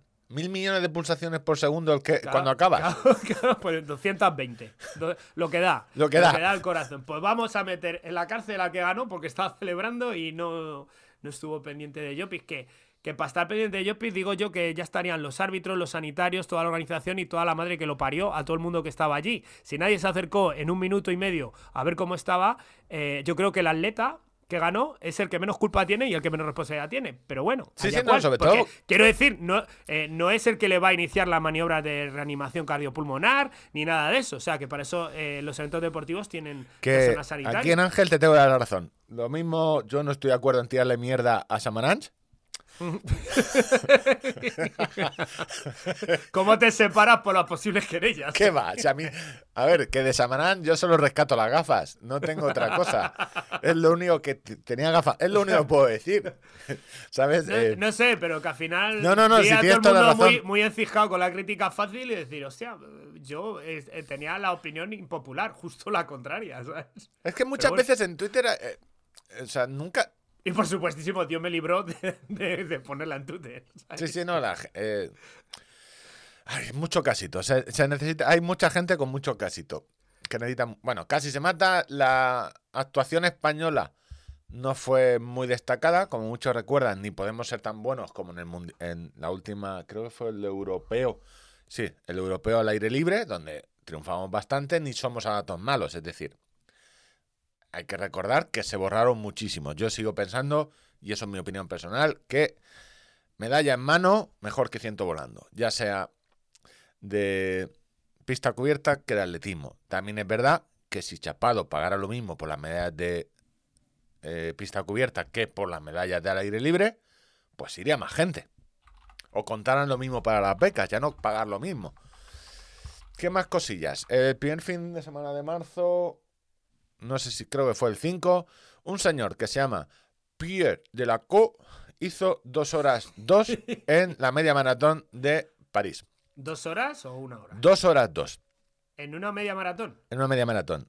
Con Bueno, no está mal. la pequeña inconveniente, no, no, a 5, creo que era 48, 5, o sea, ¿Qué por debajo de tenía? 6. ¿Qué edad tenía? No, no, jovencillo. El problema es que eh, la placa de carbono era demasiado rígida en sus botas de esquí. Botas de esquí. Botas de esquí. No sé si alguien. Yo no las he puesto nunca, las he Yo tocado. me la- Buah, ¿Alguien sabe lo que.? No estamos hablando de las botas de, de snowboard. No, no, madre botas mía, de la- esquí. La, biomecánica de ese señor. Ese señor dice que fue un. Estoy es una traducción del francés. Fue un desafío. Fue un. No hay huevos. Buscando los zapatos más incómodos para correr. Creo que son mucho más. Hemos visto correr con aletas de buzo. Creo que esto puede ser lo más incómodo. Dice que tras acabar la carrera tuvo dolor severo en sus caderas, rodillas, espinillas.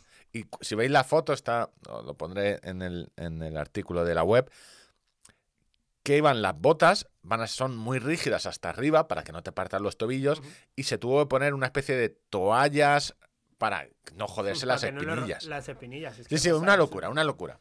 Ese fue el, el- dato, no sé si Yo lo- la última vez me puse los patines estos de pista de hielo. Y eso. uf, Pues lo- lo- esto- Lo, aguan- lo aguanté seis minutos, me lo tuve que quitar. Y lo que ya hemos comentado, lo de Running Elvis, no olvidar de ojo con, lo que, ojo con lo que os pinchen. Esto hay que tener, ojo con lo que os pinchen. Cuando os pasen una jeringa, chuparla, Chuparla primero. chuparla primero a ver ¿qué, qué os están metiendo. Y aquí viene el- el- la investigación. La segunda investigación de este podcast, que si no nos dan un Pulitzer, eh, nos darán una denuncia. Dick Fosbury ha doblado la servilleta. El 12 de marzo, como dirían en la vida moderna. Ha doblado la servilleta y eh, aquí eh, campeón de los Juegos Olímpicos, introductor de su nueva técnica que la llaman el salto Fosbury, que básicamente es en el salto, en el brinco, brinco para arriba, En vez de saltar con el pecho por delante o con las rodillas, saltar de espaldas. Rodillo ventral, que era la técnica. El rodillo. Pues hacerlo de espaldas. Y con eso este señor dijo, hostia, se salta más. Porque en los Juegos Olímpicos de México deslumbró al mundo. Luego dijeron todos, hostia, que así se salta más. Y ya no fue... O sea, no era un muy buen atleta, sino un tipo que... Entonces, este señor ganó en la universidad su primer título. Y yo estaba mirando ahí toda la gente, Di Fofuri, Di Fofuri, Di Fofuri, se ha muerto. A ver, a ver, también levantaba la mano derecha, no me digas. No, no, no, Ah, no, Fofuri. no, Fofuri, Fofuri, Fofuri, Fofuri, Fofuri, Fofuri, Fofuri. Eh, Todo el rato, Fofuri. Y leyendo así entre líneas, Fofuri se copió de una chica. Yo, ¿cómo? ¿Sí? ¿Cómo? Tío, Hostia. que, que- que- ¿cómo, cómo en este. ¿Cómo? Y ahí empecé yo a investigar. Yo eh, a buscar en internet. First person eh, jumping eh, high. ¿Vale? En- en- y Google te, Google te lo muestra todo. Va, básicamente, nadie conoce a Debbie Brill. Debbie Brill, una mujer que actualmente sigue viva, 70 años, 1953. Y aquí hay un periodismo de investigación matemático. Dick Fosbury, nacido en 1947. Debbie Brill, nacida en 1953. Hay seis años, si no me equivoco, de diferencia. Si buscamos Debbie Brill en la Wikipedia o en Internet, la leído tal cual, fue la primera persona en el mundo de la que se tenga noticia en saltar de espaldas en la especialidad de salto de altura. Y tú dices, ¿cómo? ¿Cómo me está diciendo la Wikipedia que fue la primera, en el la primera persona en el mundo si el salto se llama Fue- o sea, Fosbury? claro. El salto se llama Fosbury y nadie la comenta y nadie la conoce. O ahora me dirá todo el mundo. todos los- ahora los, do- los dos Me mil millones de oyentes diciendo dirán, que "No". se pusieron los huevos morenos por delante de. A ver. Yo no voy a acusar, porque está recién fallecido, ¿sabes? No voy a, no voy a pedir que sumen el cadáver. Eso Claro, primero. No, voy a pedir te- una sumación espera, del espera, espérate 13 años, como, como me espera yo con Samaranch. Claro, sí voy a esperarme un poco más. Lo que es interesante, porque aquí hay unos datos que cuadran, yo no estoy diciendo que se copiara, pero sí que coinciden las fechas en que eh, Debbie Brill ya empezó a saltar así de juvenil y Fosbury más en la universidad. Sí que hay unos esos años que puede coincidir en el tiempo. Uno es estadounidense. Eh, Fosbury ganó las eh, los Juegos Olímpicos, con lo cual eh, la repercusión mediática fue brutal con ese salto. Pero Y, y eso se lo ganó él, no se lo eso quitó se lo- a no, se lo, a no se lo ninguna quitó a nadie, no mató a nadie. Entonces, eh, esta chica solo ganó, eh, se quedó en la medalla de bronce en unos mundiales de pista cubierto mucho más tarde, eh, ya con, con una edad eh, en 1985, cuando eh, los juegos fueron en el 68. Es decir, pero en cuanto ella saltaba en los juveniles, era al mismo tiempo que el Fosbury estaba eh, haciendo su salto en la universidad, este salto de, de espaldas. La parte interesante es que ni Dios conoce a Debbie Brill. Hay Yo pocos, idea, o sea, hay pocos artículos. Fíjate, es de las cosas que recuerdo de mi época en el colegio. Claro, entonces. Yo tenía un profesor que no, eh, hacíamos actividad física eh, la gimnasia de la época y era un loco del deporte y nos enseñó muchísimas cosas y yo solo tengo grabado de que antes se saltaba de una manera y hubo... Un eh, señor. Un, se- señor. un señor con sus huevos morenos, aquí estamos. eh, y, me- y esto me lleva a pensar, llámame loco, feminista, feminazi, que a lo mejor muchos inventos eh, atribuidos a un señor no son siempre de, ese señor o no son solo de ese señor. A mí lo que me parece brutal es que si el dato está... Es decir, no, es muy complicado saber en aquellos tiempos quién fue el primero que utilizaba esa técnica o se vea más gente. Pero, Sí, bueno, pero al final es lo de siempre. pero si en la Wikipedia ya han llegado a la conclusión todos, más o menos, de, oye, eh, esta Debbie Brill fue la primera persona en saltar, que se tenga noticia eh, eh, al saltar de espaldas en la especialidad de salto a altura, ¿Cómo se escribe esa señora? eh, Debbie con dos Bs, D-E-B-B-I-E, Brill. ¿Cómo? El- Bill. Brill, Brill, B-R-I-L-L. Es decir, que no, o sea, que este nombre no haya llegado, o sea, ni se mencione con Deep Fury. O sea, que yo no te digo que se haga súper famosa estatuas, pero cuando se nombra Fury, la, por lo la menos Wikipedia dice fue la primera persona del mundo que se tenga noticia de saltar de espaldas en la Sí, sí, lo he copiado tal cual el texto para que no. Hostia, O sea, es decir, que jamás hayamos oído junto, joder, Deep Fofuri y también de Brill en Canadá, etcétera. O sea, que no la tengamos como esto de. A ver, Edison y Bell, ¿sabes? O Marconi, Sí, o sea, aunque fuera en un segundo plano. En un segundo pero es que plano, no pero- está ni ubicada. ni ubicada. Esto es la investigación que traía hoy. eh, Muy bien. Oye, pues te felicito por tu facilidad de palabra, por tu investigación. Yo esto lo vi en un tweet que cuando. Tal cual, es que no quiero poner el. Para no echarle mierda, pero bueno, uno de los que sigo en Twitter que. Este señor se ha muerto copiando a una mujer. O sea, él se hizo famoso copiando a una mujer y digo. Y la fuente me parecía demasiado fiable para. Que se tirara ese triple, ¿no? Sí, para ese, tirar ese triple. Yo no digo que se copie, pero sí que es. Interesante. Bueno, que quiero decir. eh, Que esto en el deporte más- Pueden llevar desarrollos paralelos sin que se copie, pero eh, eh, estamos hablando de la primera persona que saltó de esa manera. Sí, sí, que, se- que se tenga ¿sabes? constancia. Que, Eso no hay. No hay mayor. Ahora mira, no es que el salto del Deep Fosbury este era un poco más inclinado, ella saltaba más de espaldas, vale, lo que queráis, pero esta señora se le ha... Aunque con todos los matices que se debía de nombrar más a Debbie Brill. Sí, es lo que o sea, decir. no, que deberíamos conocerla, joder, por lo menos. Eh, y, como, y si te digo que esto es en el... O sea, es- o sea tú todo lo que hay escrito del Deep Fosbury y todo lo poco que hay escrito de esta señora, pues así con todo. O sea, así que... Así con todo. Así con todo, es que así no se puede, ¿sabes? Que ni machismo ni feminismo, claro, todo en medio.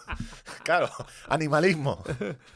No, pero fíjate, eh, eh, teniendo en cuenta el impacto de ganar una medalla de oro, ser el primero que gana una medalla de oro con un estilo totalmente. Sí, sí, sí, innovador, no, no, eh, eh, si yo no le, es, qui- o no sea, le quito... Sí, no, es más el relato de quien contó la historia, ¿no? No- no le de lo- quito- no o sea, yo estoy seguro que Fosbury no fue por ahí. He sido el primero, ¿eh? Ponerme medallas. No, no, no creo que fuera ese el rollo. Pero, Pero, eh, pa- eh, pasa también con. con, eh, si te preguntan quién fue la primera mujer en correr una maratón. Exactamente. tenemos Un nombre en la cabeza y resulta que esa señora no fue la primera en correr una maratón. Pero lo contó mejor. Sí, no, eh, pero que tengamos que ver, o sea, te digo, que tenga que venir yo a hacer periodismo, aunque sea periodismo mal, es decir, si yo no, no, no, no asumo, Que tengamos que venir desde tirada larga. yo no te digo que debi- o sea, yo estoy copiando datos de la Wikipedia, es decir, yo... O sea, no ha viajado a. No, no, no ha hecho a- entrevistas, no, a. Canadá para hablar con sus herederos. Ni No estoy haciendo lo de lo de lo, re- eh, lo de premaratón como lo de. Viejas cintas de. de- No, no, no, no, no me he ido. No, no, yo digo. O sea, me, so- me salió raro y digo, hostia, es que no, no la he oído nombrar. Y yo de atletismo he leído y, y del de fútbol este se han hecho, tienen libros y todo el rollo, igual que esta persona de maratón, que es eh, la que corrió en Boston, la típica foto echando que los Claro, guardias las claro. tiraran de echar. Pues hombre, Ha hecho mucho por. Schweizer o algo así creo que se llamaba. Ha hecho muchísimo, pero luego hay otras Pero no fue la primera. Hubo una que corrió antes. Y seguramente habrían habido más, porque eh, mujeres que han hecho cosas vestidas de hombre. eh, Mulan, por poner un ejemplo. Mulan. A ver, que yo no quiero decir que, Claro, yo, que- estoy, yo estoy viendo ahora mismo El Señor de los Anillos. Arya Stark se está pasando media vida disfrazada de muchacho. el Señor de los Anillos Arya está. No, el juego. No, el Señor el Juego de Tronos, perdón. Esta- es que, es- es que te, cómo te envidio a veces por tu, por tu, por tu dinero y por poder ver. O sea, porque ahora tienes que estar flipando. Esa parte donde Arya Stark está aprendiendo y todo. Ujú. Esa mola. Sí, sí. Está, estoy ahí a topísimo con la serie. Está muy guapa. Pues, pues nada. Pues nada, Oye, Debbie Brill, sal- simplemente. Salto de altura mal. No, no, es, es- hemos aprendido algo de Vibril. De Vibril. sí, sí, sí. de Vibril. Bueno, Me siguiendo gustado, con eh, el tema carreras, aquí nos han pagado. Padre, para la chaqueta de Gore-Tex de Martina. Nos llega un mail eh, asociado a un ingreso en PayPal de un tal Jorge. Que yo lo acabo de leer ahora. Eh, publicidad de. Es nuestro campo. No estoy muy seguro de querer esto. Bueno, sí. Quiero que publicitéis eh, Carrera Marugán con su jamón en la entrega de trofeos, sus premios económicos para los que corran mucho, sus sorteos para todos, su caldo a neto, recogida de alimentos del banco de alimentos. En principio pinta bien, nada, ninguna estafa. Conmigo animando de speaker. Entiendo que Jorge Depe. Sin croquetas, que es asfalto, es decir, no habrá croquetas en meta, no sé si en los bares. Y con lo que encontréis por ahí, que total vais a hacer lo que os diga el abogado. Eh, gracias y suerte para mí. Pues básicamente sí. Entonces, yo tengo Carre- poca información, poca, poca nada. Sé que es la la, la he corrido. decimoctava edición de la carrera popular Marugán. Marugán Memorial- es un municipio de España en la provincia de, Se- de Segovia y se hace, esto es importante, el 30 de abril. Es decir, es- tenéis un mes largo para apuntaros. Y es el Memorial Santi, que eh, homenajea a Santiago García Martín, que, que era un deportista fallecido allí de- del pueblo hace 18 años, y todos los años sus amigos han, han hecho una asociación que se llama, que no engaña, Asociación Deportivo Cultural Amigos de Santi, para, para identificarse, y organizan pues una pequeña carrera de pueblo, creo que está en torno a 8 kilómetros, eh, a dos vueltas en un terreno mixto y asfalto el 30 de abril. Eh, particularidades, importante, o sea, os podría contar mil historias de esta carrera. Eh, cuando se hace la entrega de trofeos en el polideportivo, hay dos señores cortando jamón a muerte, a morir. Plato va, plato espera, viene. espera, espera, espera, pa- pa- paremos rotativas, paremos rotativas, paremos rotativas, que aquí estamos destapando algo. ¿Es la tractorismo una copia de la Marugán? No, Eh, no, no. no Digamos que se ha inspirado en la Marugán. Estamos diciendo que hay terreno de asfalto. Ah, Se- Fue un ángel de chiquitito a correr Marugán y dijo: "Mm, Yo la me- corrí en 2015, creo, o 2016. ¿Cuándo fue el tractorismo? En 2016, justo. Primer año. Bueno, eh, comisión de investigación. Y luego, comisión otra- de investigación. Otra cosa, si estás en esos rangos de edades donde habitualmente quedas entre los 6 o 7 primeros, Estás- estamos hablando de Sarita Gil, eh, podio en Sí. más de 70 años. eh, tienen más de 70 trofeos entre las distintas categorías. Y es, mm, no te voy a decir fácil, pero, hostia, mm, veterano... Veterano C, sí, Puedes, puedes pillar cacho. juveniles, pillar- tienes un hijo que corra bastante, pues oye, te lo llevas. locales y luego tiene premios económicos también para los que batan el récord del circuito. No sé exactamente cuál es la cuantía, pero, pero se, se paga a los que Y cosas que me gusta a mí, que la salida y la meta están en el mismo lado. Eh, sí. Em, y luego, pues, oye, que en Segovia, en que Marugán está en Segovia, eh, te puedes comer un cochinillo de putísima madre. O sea, es una mañana de domingo bastante... Yo, me ha dicho Ángel que no busquen visitmaruan.com, que no... No, hostia, pues me he equivocado. Tiene la página de marugan.es, tiene su, su página de turismo. ¿Tiene su página de turismo? Me estabas... Vamos a ver, vamos Y, a hombre, ver. si esto lo Turismo, el Ayuntamiento, Educación, Cultura, Servicios Públicos, Turismo. Información para el visitante, atractivos turísticos y callejeros. Tra- vamos a, tradiciones. A ver, Marugán, que es lo que tenemos. Que La cabalgata de Reyes. Bueno, la matanza, bien. Eso mata- es. El día de. Santa Águeda, que ya ha pasado. Eh, que mandan las mujeres el día de Santa Veda. Corpus Christi, En León. aquí esto, eh, todas las tradiciones. ¿Dónde comer? ¿Dónde comer? ¿Dónde comer? Eh, Looping Bar, restaurante El Portón de Javier. Yo en ese he estado. Está muy bien, muy guay. La huerta del abuelo también he estado. Vaya, es que me conozco casi todos los bares de madrugar, por lo que sea. Eh, rutas para hacer deporte en Marugán, la ruta del Bernuy.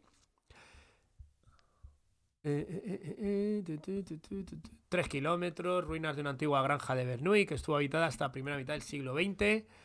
Es que lo, lo bueno de las ruinas es que da igual de lo que sean. Tú dices, bueno, te lo puedes un poco inventar. Tampoco va a venir. Bueno, sí, va a venir alguien en Twitter y te dirá, "Ah, pues estas ruinas no son de no sé qué, pero.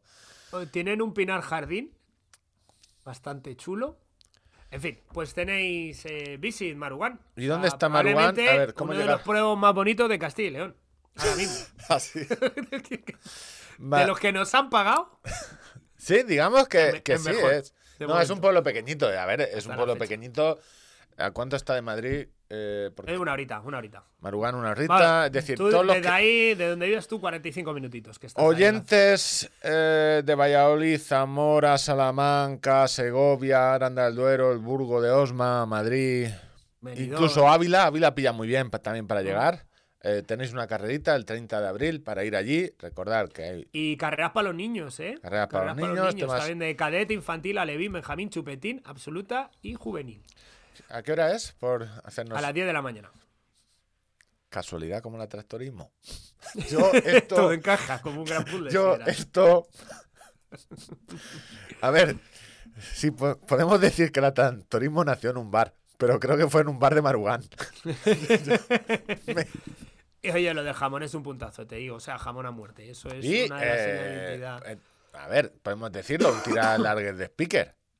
Esto Garantía de. garantía de risas cuando llegues y y Y oye, al final es esas pequeñas carreras que salen más por empeño del personal que por el nivel económico, pero ya te digo que estos pierden dinero, estoy totalmente seguro. sí, Eh, Hay una cosa que no es. Que a veces no es. Ayer con la entrevista o charla o especial de, de Trail, que no se trata de. Muchas veces nos obsesionamos con el dinero y no se trata de perder dinero o ganar dinero o ganar poco. Es que si algún eh, cuando alguien hace algo, no solo es el dinero, sino las horas que invierte en eso. Y en horas, si dijeras, bueno, ¿cuánta- ¿a cuánto quieres cobrar la hora? ¿A 5 euros la hora? O sea, si hubieran pagado las horas de toda esta gente trabajando para colocar. O sea, no está pagado. Hay mucha gente que invierte mucho dinero en ciertas cosas, con lo- muchas horas en, en que salgan adelante pequeñas iniciativas, con lo cual, cuando vayas a hacer un comentario de. eh, ¿Cómo era el- lo que te dijo este? de- te voy a hacer una crítica constructiva. Sí, cuando vayas a hacer una crítica Vaya constructiva, eh, meterosla donde os quepa o, o intentar animar a la gente porque son muchas horas de trabajo. Más que dinero, porque esto no se hace por dinero. Porque si las carreras pequeñas de pueblo no se hacen por dinero. Para eso Está- se hacen, yo os lo digo, circuitos de Fórmula 1, Copas América y otras cosas. Eso da dinerito bueno. Eso sí que da dinero. Una, llevar unas Olimpiadas a Madrid. Pues mira, eh, eso trae dinero, pero hay otras cosas que no. No sabemos para quién, pero. Carreramarugan.es, el 30 del 4 a las 10 de la mañana. Eh, si vais y encontráis similitudes con el tractorismo, eh, es todo eh, vuestra imaginación.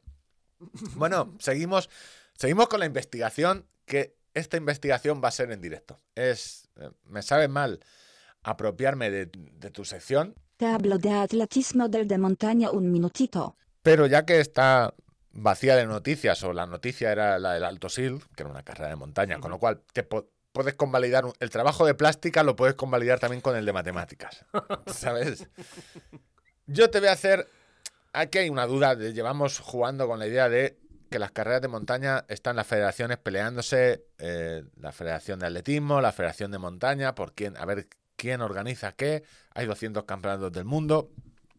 Nosotros intentamos poner paz diciendo que si, puede llegar, si no puede llegar una ambulancia es FEDME, es decir, es montaña, y si puede llegar una ambulancia es atletismo. Correcto. Por poner un poco de paz, que a nosotros ni nos va ni nos viene. Es decir, si nos pagara una federación, diríamos a tope con esa. Pero sin duda, no, no habría ni. Como estamos a tope con la carrera de Marubán. Claro, claro, si nos, si nos pagaran estaremos a tope. Que la de atletismo, vamos a ver, si es correr, es atletismo, ya está, no hay discusión. La de montaña, ¿corres por montaña? Pues montaña, Federación de Montaña, lo dice su propio nombre, pero no nos paga ninguna. Entonces, yo investigando, es decir, mirando en Twitter, me encontré una cosa, por favor, compañero, que vas a hacer la investigación. Quisiera que buscaras en, en buscar en Twitter En Twitter. Espera. Twitter, ¿vale? ¿Qué quieres una que frase dice? que es eh, un siglo de montañismo federado 1922-2022. Con eso yo creo que te saldrá. Lo voy a poner yo también. Yo creo que te saldrá varias noticias de la presentación de un libro. Estamos hablando de un libro que resume el siglo de montañismo federado. De la o, sea, es más, o sea, no se puede resumir más lo que es la FEDME. Montañismo y federación, un siglo, libro. No sé si lo tienes delante. Pues un tuit de la FEDME que se suma a la celebración del centenario y que acoge la presentación del libro Un siglo de montañismo federado. Un libro, un libro. Eh, no sé si tiene la, la imagen del libro. Eh, sí. Tiene la imagen. Entonces quisiera, de portada y contraportada, que le dijeras a los oyentes qué es lo que la FEDME, Federación de Mm. Montaña, ha decidido que engloba su, pues, su siglo de montañismo federado. Pues en la portada veo un señor con bigote y un piolet, que entiendo que deben de ser de los pioneros, pues ah, me atrevería a decir... eh, Que se escalaba de señor, ¿no? Que se vestía uno de- para ir a la montaña iba de, pues, de señor, con su traje. No, no lo sé exactamente, pero si tuviera que decir o si yo tuviera que tomar una decisión, podría probablemente eh, pondría al marqués Menéndez Pidal, que fue el primero que subió al, Hostia, ese dato, más, ese dato más roto, ¿eh? Ese... Al Picurreyo. No lo sé, no sé si es, pero yo lo pondría porque fue uno de los precursores de eh, que subió con, con el Cainejo, con un, con un local de allí de Caín, eh, con Gregorio Pérez. Y luego el otro, pues es Alberto, el chaval este que hace escalada, el que que ganó ganó la, una- la una medalla. medalla. Y yo, Ángel, eh, lo disculpamos todos porque ya tiene una edad y con gafas no ve bien. Y aparte, no, sin gafas no ve bien. De fondo se ve un poco de himalayismo. No sé si era Himalaya, eh, o sea, Himalaya o sea, el aneto, bueno, es pero se ven, No estoy viendo una primera mm, imagen. se ve de fondo, muy de fondo, escala- escaladores con abrigos. Vale, eso en la portada. No Y hay en la- ningún corredor. Y en la contraportada, ¿qué vemos? Ay, la contraportada, a ver si la puedo ver. Si no, te lo digo yo, en la contraportada está dedicada al esquí. Un esquiador antiguo eh, con sus bombachos y, y unos esquiado- esquiadores modernos con sus trajes de licra tipo Flandes. Lo eh, su veo casco. Sí, sí, sí, sí, sí, sí, sí. Entonces, Ángela muy, de, desta- muy de la imagen icónica de que tenemos haciendo esquimo a Kilian. Sí, eh, Pues eh, está eso, están mezclando tradición con modernidad. Y. Ángela ha destapado, ¿dónde está aquí? El corredor. Se les ha. Yo qué sé, a lo mejor. En un siglo, no te digo que el A lo trail... mejor en, en- en el refugio de detrás de los esquiadores. Hay un corredor Se ve una, una persona que no sabemos si va en raquetas. No, no, no, va- se, va, se ve claramente que va en esquís también, porque es eh, de la época en blanco y negro. Entonces, ¿cuánto tiempo llevaremos con el con la tontería esta de las carreritas por montaña? ¿20, Mm, 20 20 años? A ver, eh, ya a principios de siglo, eh, la Real eh, Sociedad Española de Alpinismo Peñalara eh, ya organizó algunas pruebas aquí en la Sierra del Guadarrama, eh, pero así con el boom tal y esto, pues sí, podemos decir que 20 años puede ser una cifra donde se, se ubique el germen de, de lo que conocemos. Un quinto ahora. de siglo, no te digo. A ver, entonces, no voy a decir yo que a la Federación de Montaña, Hombre, pero a lo mejor una mochililla de tele en una foto, ahí que se viera de fondo. es decir, me, me acabas de poner para arreglar, o sea, lo que más pasta está invirtiéndose y dinero, eh, que es al, al escalador, que no entiendo, pero quizá en un siglo la primera medalla de, o sea, Y saber de dónde vienen muchas de las eh, licencias de la federación de los senderistas. por eso te digo que eh, sí, de licencia, entiendo que no sé cómo va en cada comunidad, pero habrá licencias de día, licencias, o sea, simplemente senderistas, gente se dedica a andar por el monte. Entonces, eh, me has metido al Alberto, que bien, que a tope con él, medalla, que es lo que va a rejuvenecer y lo que te va a traer más licencias y dinero y el COI y, y lo que sea. Pero creo que te has pasado por el forro un poco a las carreras por montaña, a correr por la montaña. Ya no te digo a correr o a andar. Ujú. Sí, O sea, sí, porque sí. yo, senderistas con piolets, veo pocos. Como, como mucho llevan la navajilla para el fuet, eso sí. Pero no sé, y a mí, esto yo sé que está más cogido con pelos, que, pero todo el periodismo lo gasté en, en lo del Footbury. Pero me es, pareció. la, es la cuarta federación con más número de federados en España, la de, la de montaña, ¿eh? Claro, me pareció.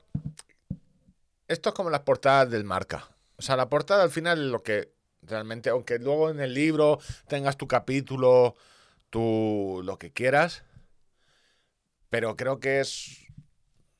Deberían dejar las armas y dejar el. El trail, si no les importa, en el libro. Luego, yo- esta es mi opinión. Creo que yo me compro este libro y no me lo voy a comprar por carreras de montaña. O sea, la portada del libro no me está diciendo nada de correr por la montaña. Y no sabemos el contenido del libro, pero No, no, nada, estoy- nada hace atisbar que... Y me dirás, ¿estás valorando un libro por la portada? Sí. Como cuando iba al videoclub y compraba y, y me alquilaba una película por la portada. Básicamente. Porque al final es el. No sé, lo- la forma de vender tu deporte. Cuando hagan un. Pero bueno, esa es la noticia, esa es el- la investigación que traía. Mm, No deja de ser representativo. En muchas ocasiones, hasta hace bien poquito, el deporte de correr por la montaña ha no sé si estorbado, pero ha sido un poco como apestado, rechazado por lo que es la Federación de, de, Montaña. ¿eh? No, no- lo consideraban que fuera la manera de, de ir a la montaña y eso así, así. El que ha estado metido un poco en el rollo, que ahora ha cambiado, me alegro muchísimo. eh, pero bueno, Aquí estás tú para remarcar que el feo que se ha hecho a los corredores de montaña. de la En la portada del libro, en la portada del libro. Luego a lo mejor tiene un capítulo También de... es verdad que un siglo de montañismo federado eh, a hablar de algo que solo ocupó un, 20 una cuarta- años. una cuarta parte. Una, una quinta parte. A ver, no te digo... Eh, no sé cómo de importante, quizá... Cómo de importante...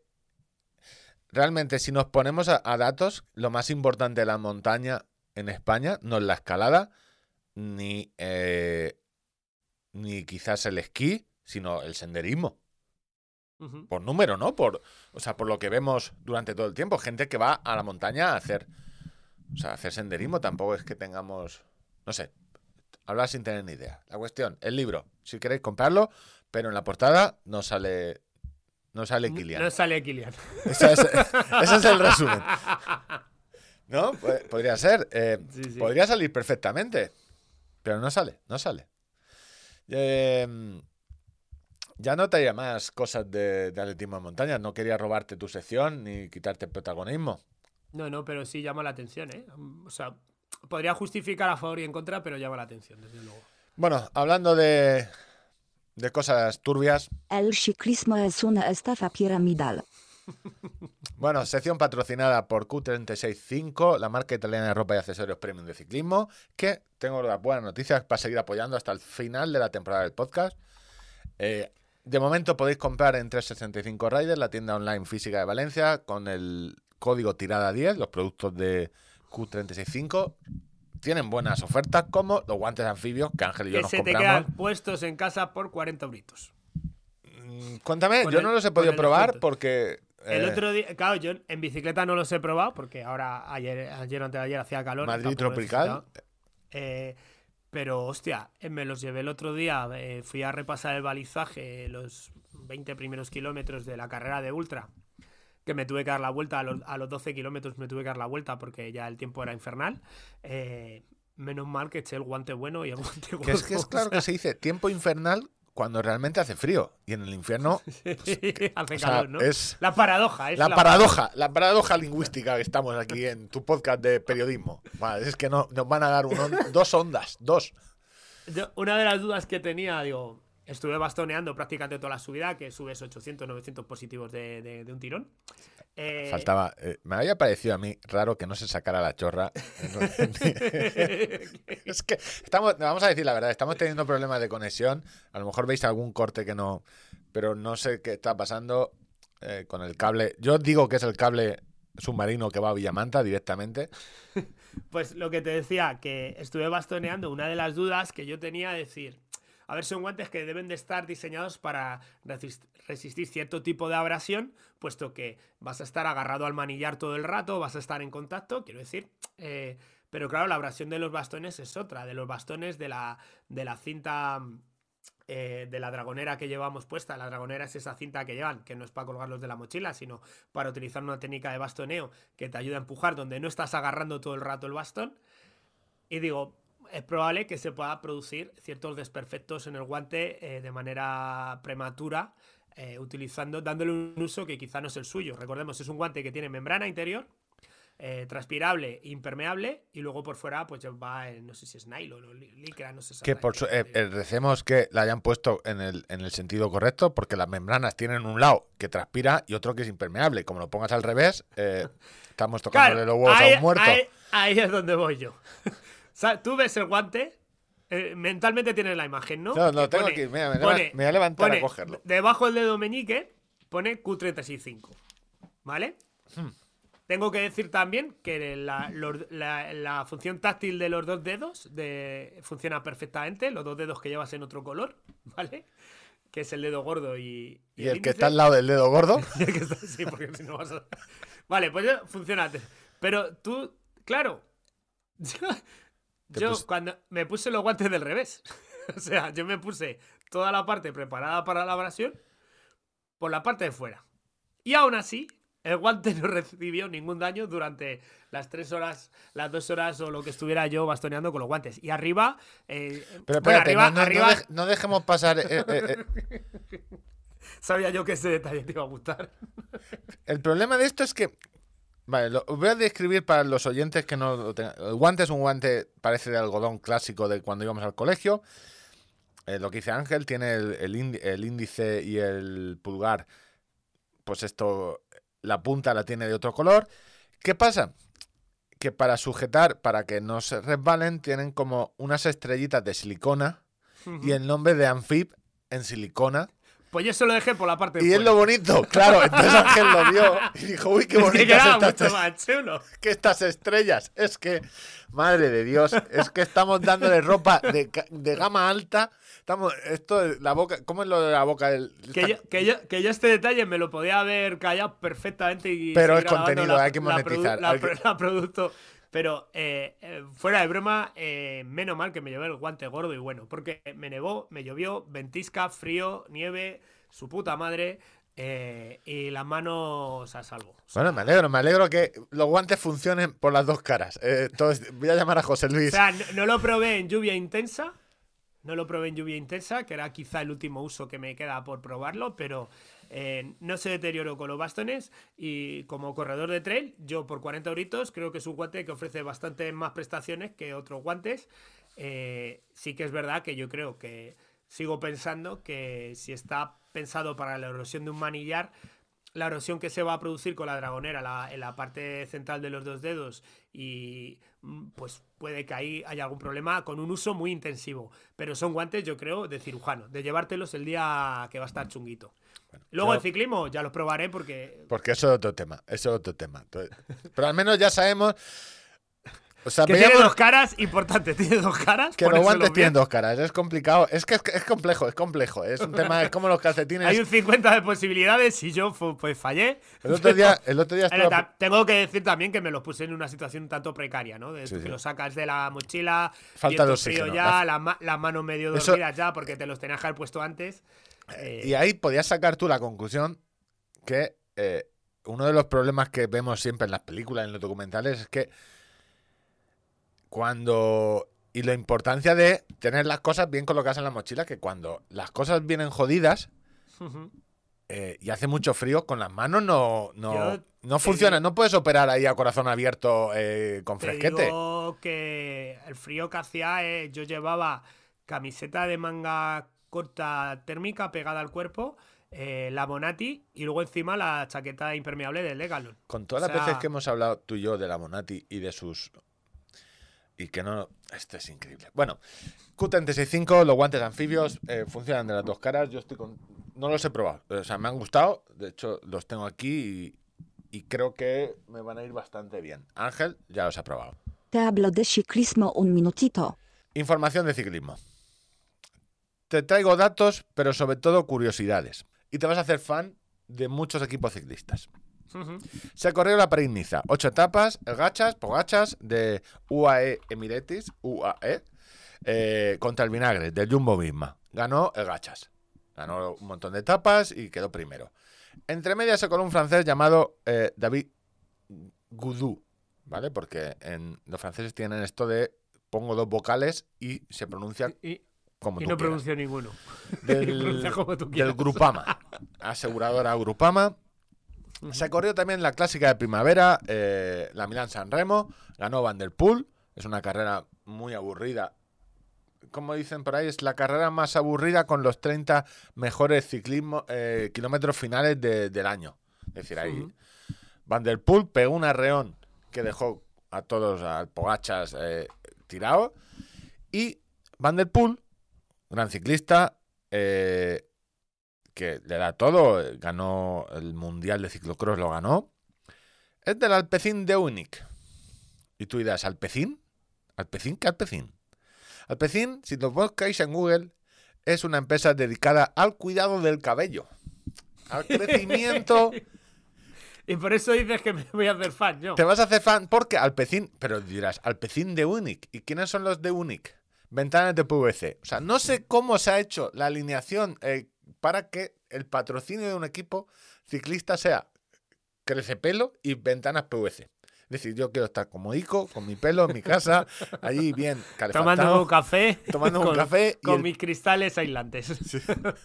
Bueno, el, el- este, el Van der Poel, pues el dato curioso es que eh, su abuelo A ver, no deja de tener cierta lógica si tú te vienes a acabar de llegar de Turquía y tienes todo el O implante. una así. racha de viento una fresco. puede ser fatal. O sea, Se puede ser lleva fatal. todo el injerto. Se te congela, se te congela la, la- las flores frutales. O sea, Bueno, Van der Poel, eh, hace 62 años ganó su abuelo, Ramón Pulidur. eh, Pulidor, Pulidor, el mítico secundón. O sea, se Sí. hizo famoso por ser el secundón. el secundón. ¿Y qué más? Eh, se está corriendo la Vuelta, la Volta a Cataluña, se llama así, la Volta a Cat- a Cataluña. Evenepoel se la está jugando con Roglic. Evenepoel, campeón del mundo. Soudal Quick Step, que si lo traducimos es siliconas y masillas más suelos laminados. Esta es... todo encaja. Todo encaja. Es típico, es una empresa. eh, Está- si no están en el mismo lineal del Bricor, claro, está- pues Merlin cerca le anda. sí, sí. Y Roglic del Jumbo Visma. Entonces, aquí me traía, porque no, el Alpecin no lo tenía yo. Yo ahora soy muy del, del equipo Alpecin. eh, Sí, por lo que sea. Pero la- lo, lo bonito de esto es que eh, tenemos suelos, el Quick Step, que es de suelos laminados. El Alpecin, eh, el Leunic, ventanas PVC. Que esto te lo patrocina. Yo no sé cómo el Leroy Merlin te hace una vuelta ciclista y tienes a la mitad de los equipos ahí. La UCI. ¿Sabes tú que la UCI son raritos? Todos los comités estos.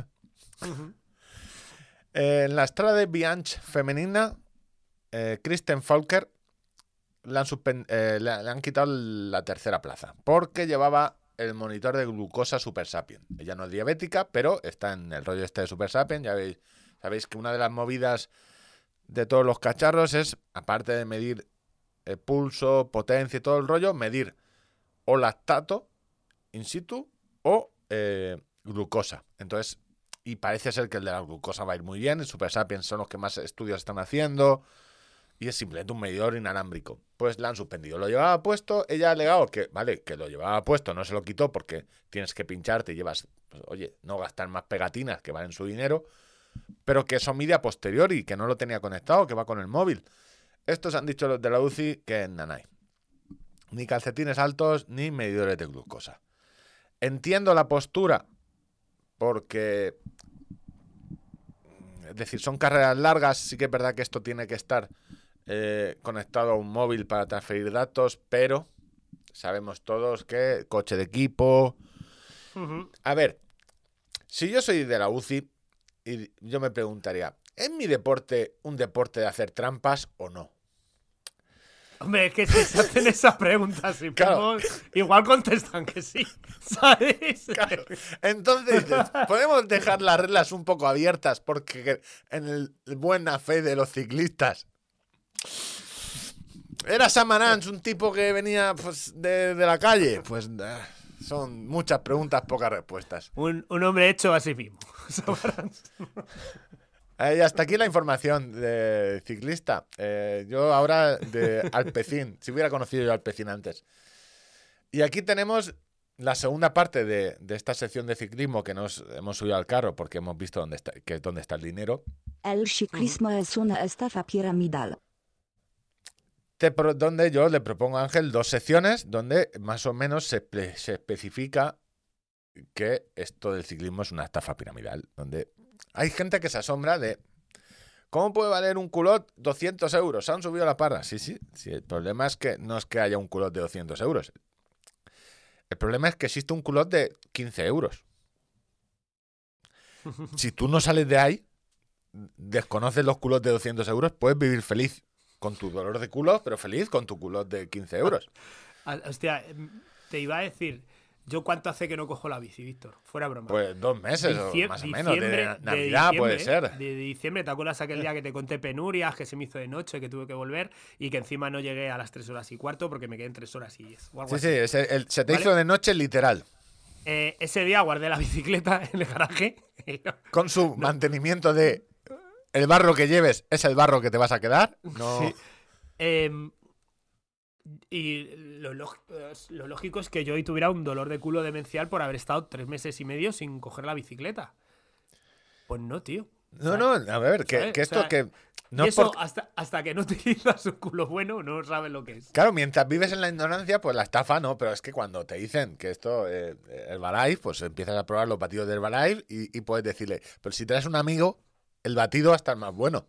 Y cuantos más amigos traigas, pues... Bueno, te doy a elegir dos cosas. Bicicletas de café, que es la que estás eh, manteniendo ahí un tiempo, o guerra de patillas. te propongo estas dos estafas. eh, las dos tienen trampa, o sea, con lo cual... Yo, el tele- patillas, patillas. Guerra de patillas. A Dejamos los- la Los bicicleta de señores con patillas largas siempre. Bueno, voy a contaros un poco. No estoy muy puesto. Samaranch, ¿cómo tenía las patillas? Vamos a ver. No, no, no. eh, lo de patilla torero. Es que cada vez que voy al corte inglés que tengo cerca de mi casa, eh, descubro cosas. De- descubro cosas. Es increíble. Eh, No, la- Samaranch es de patilla corta. patilla corta. En aquellos. si gruesa, gruesa, tengo que decir. la pero pati- corta. en- es que la patilla eh, larga de torero era muy de bandolero. O sea, no distingues. Sí, Tú sí. te vienes y dices, no sé si me va a atracar o me va a torear. No, no. Bueno, guerra de patillas. Me va a clavar una banderilla. Sí, sí, no sé si la banderilla va a ser banderilla o rejón. Para los que no estáis muy puestos en ciclismo, hay una guerra de componentes. O sea, no, no existe una guerra de, de marcas de ciclismo, tal cual, porque hay muchas marcas de bicicletas. Hay muchísimas, hay infinitas, infinitas. Es decir, y no hay una guerra. Hay algunos.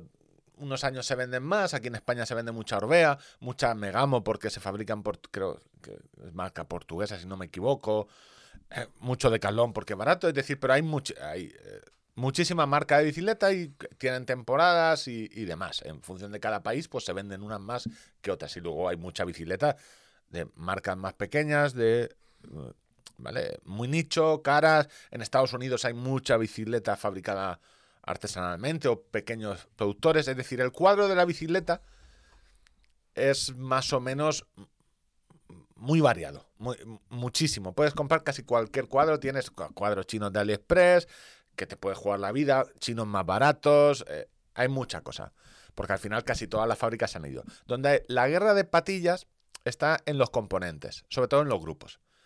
Porque podemos decir que, salvo algunos americanos específicos para enduro, todo se resume en Shimano, SRAM y Campanolo. Si nos volvemos un poco hacia atrás, los grandes eh, en España, el grande siempre ha sido Campanolo. En los años 60, el mítico Campanolo, eh, Simplex. En España teníamos Zeus, ¿vale? Que era un fabricante de. Cuando hablo de componentes, es el desviador trasero, desviador delantero, las manetas de freno. Todo esto que hace que la bici la compres por piezas y valga un millón de euros. Campanolo, llegaron los japoneses, eh, sin mano y sin mano como que se quedó con todo. Yo estoy esperando cómo me lleva todo esto a las patillas. Claro, es que, claro, primero, luego, Vale, yo me pregunto, ¿eh? Es Yo- una pregunta sí, interna no. que me hago y no quiero que me desvele. Supongo No, que no, no, esto- tendrá un hilo argumental. claro, Pero- entonces, luego llegaron los americanos con el RAM.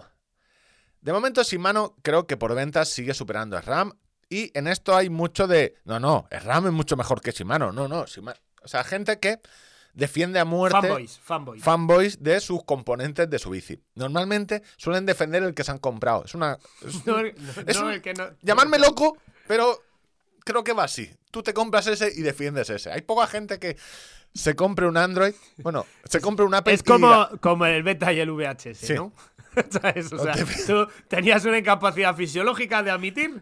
Eso Bueno, debería yo, estar. Yo, compré, yo compré beta, en mi casa fuimos de beta. Eso te iba a decir. Pero Hay- estáis equivocados el resto de la puta humanidad porque VHS era una basura y lo sabéis. Sí, sí, no. Eso te iba a decir. Eso debería estar. Ese es el toque, ¿no? Tú Más sabes que se está diciendo que a los las personas que han abusado o maltratadores hay un problema de eh, debería estar en un registro, sobre todo los que han abusado de críos para trabajos eh, escolares. Hay un registro, Hay un registro. Pues los del beta también tendríais que estar en un registro. Que podamos identificar quién se compró el beta y el Laserdisc. el que se compró el Laserdisc debería haber un registro de. No, este adoptó el Ojo Laserdisc. con esta persona, cuidado. Ojo con este. Este es capaz de gastarse en una tecnología nueva 5.000 euros de aquellos tiempos. Darle, porque- darle, darle empleo, pero responsabilidad la sí, justa. decisiones que vayan a futuro, las justas. Hostia, los del Laserdisc. O, ma- o marcarlos, ¿no? No, marcarlos. con, con una marca en el pecho. Es que lo de marcar con una marca, eso ya está muy explotado en el cine. No está tan bien visto. Bueno, lo de- eh, el RAM Shimano Campanolo ahora se lleva mucho menos. Eh, Shimano es el gran dominador y no sé si estáis muy puestos en el mundo del ciclismo, pero hace un día, o sea, ayer, creo que ayer de miércoles, bueno, esta semana se ha revolucionado otra vez el ciclismo. Hay gente que se flipa mucho y cada vez que sale una novedad se revoluciona el ciclismo. ¿Por qué? Es verdad. Porque el ciclismo es mucho de revolucionar. Se revoluciona para que lo antiguo ya no valga y tengas que pasar a lo nuevo. Eso es, así es como funciona la estafa piramidal del ciclismo. Teníamos ruedas de 26 en mountain bike. Llegó uno y dijo, no, no, lo bueno son las 27 y medio. Todo el mundo a comprarse las 27 y medio. Ah, y si le ponemos 29, mejor que la 27 y medio. Y tú te quedas con cara de, yo me, me acabo de comprar una de 27 y medio. Eso ya no vale, ya no vale. Oh, loser, perdedor, fuera. Siempre, y Se- funciona así. te- Seguro que compraste el Laserdisc. Claro. Ay, que me ahogo. Se nos muere. Me he muteado porque me- yo mí mismo a mi mente. Ay, perdón por los tosidos. Hostia, una camiseta para días de estos de verano que vas a, a la playa de yo compré el Laserdisc. Simplemente. Bueno, cuestión. Se ha revolucionado otra vez el mercado de la bicicleta porque SRAM ha lanzado una nueva transmisión, el conjunto Con- de platos y todo el Con rollo patillas. sin patilla. Ya tú me dirás, ¿qué es la patilla? Me he quedado como si supiera para, hacerme el sorprendido, pero bueno, ni, ni puta idea. Sin patilla o alguien- Alguien puntera. que no sabe ajustar su, su sillín. Esto es un, un tema, sobre todo en mountain bike. El, el cambio trasero, es decir, lo que te cambia eh, la cadena, te va subiendo la cadena por los piñones, por el cassette trasero. En carreteras muchas veces va unido al cuadro. Era un sistema más o menos estándar, con una rosca de, no sé de 916 o una, una rosca estándar, donde todos tenían la misma rosca.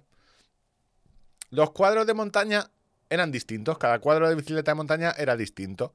Con lo cual, para ajustar el, el- el cambio de una marca RAM o Shimano al cuadro, había una pequeña pieza metálica que tú anclabas el cambio y esa pieza metálica al cuadro, que se llama patilla. Es muy útil también para eh, cuando tú haces mountain bike con duro, el cambio lo puedes darle a una roca, eh, destrozarlo, doblarlo, para que esa pieza fuera un poco más débil que el mismo cuadro, de forma que se rompiera esa pieza y no rompieras el cuadro. Eso era una de las de las ideas de, de para qué sirven las patillas. ¿Qué ha sacado RAM? Pues un Entonces, cambio. claro, es que me has puesto el caramelito de, de patilla. Claro, ya te he dicho, te, te lo he dicho al principio que engañaba mucho, porque lo que ha hecho. Este, claro. Se ver, supone que bien, Ram- Es curioso, está bien, pero. Pero vamos, aquí no yo, estoy viendo. yo, yo tenía el hype ah, disparadísimo, ¿no? En plan de, de un señor eh, como el Padilla, el torero, pues eh, haciendo cosas locas con No, la bici o algo. No, no, esto es técnica, esto es mecánica. Has entrado, tú te he engañado. Ponía aquí eh, duelo de patillas en la clase y luego en mecánica avanzada nivel 4 en la ingeniería industrial de. Y ahora eh, tengo la- que estar aquí atendiendo a cosas de mecánica que a mí ni me va ni me viene. Pa' ti, ¿sabes? que yo tengo patilla a mí, si no sé poner el sillín. Me estás diciendo de patilla. La cuestión es que ha sacado un cambio que es interesante porque eh, se ajusta al propio eje. Ahora, quien soporta toda la torsión y todo es el eje, no necesitas la patilla, con lo cual conviertes ese cambio en estándar para todos los cuadros. Eh, la buena Con noticia. lo cual abaratará. ¿O no? No, la buena noticia es que No. Ahora el cuadro se lleva todas las hostias. No es la patilla. eh, perdona, el cuadro no, el cambio. Porque no hay una patilla más débil que desenganche ante un golpe fuerte. Pero Ran ha dicho: no pasa nada. Yo de- te vendo piezas, te repuesto. No te preocupes. Esto sí, está todo vendido. Y ha revolucionado eso. Si es que no traía mucho más. Es, es simplemente. Se supone que sí que es una nueva revolución, pero volvemos a lo mismo que lo de antes funcionaba. Sí, y lo de antes de antes también funcionaba. Y lo de antes de antes también funcionaba. Y quiero recordar siempre que para los ciclistas globeros como nosotros que, eh, que estamos empezando, no somos profesionales. Es decir, no tenemos un foro de ciclismo, ni esto es un podcast de ciclismo.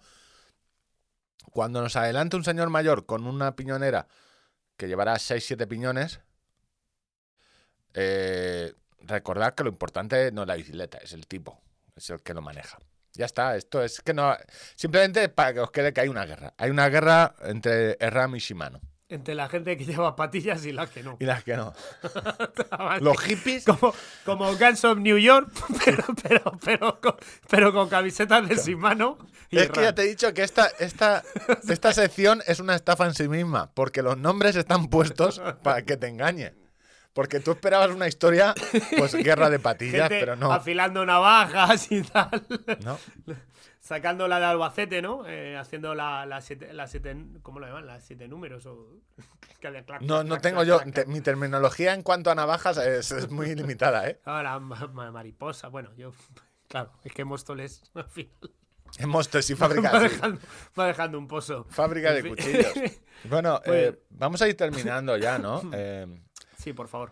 Los Coxeros de Premarathon. es que ha pasado bastante tiempo. Confirmamos que salieron el 965 y el 265, creo, en la segunda parte del podcast. Ese podcast que no se escuchaba muy bien. Ya dijimos que he publicado un vídeo del 255. Lo está, he visto entero. está en horizontal. Por eso Ángel Sí, me ha dicho, por- ¿por qué no hacer resúmenes en vertical? Más cortitos. Eh, por cierto, para toda la audiencia, sigue llevando el anillo de casado, con lo cual, todo en orden, todo correcto, puedes continuar con la review. Ha habido El un pequeño corte de sonido. Estamos, estamos en las últimas, así que voy a ir rápido porque eh, tenemos un problema de conexión que no conseguimos identificar.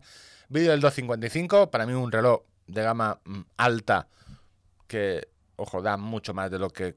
O sea, está muy bien. Yo creo que de lo actualmente de no queremos gastar muchísimo dinero, ya estamos hablando de gastar 300 euros, sigue siendo un pedazo de reloj. Estoy probando el Enduro 2, que es un Fenix 7X eh, Pro Zafiro con batería infinita.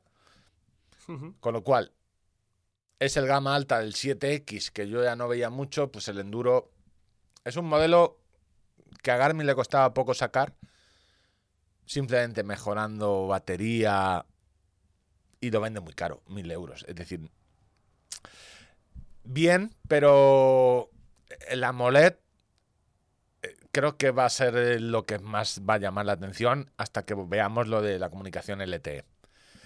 ¿Qué más cosas tenemos? Garmin ha sacado una cosa, búscala en Google si puedes, que es el E-Trex, E-Trex SE.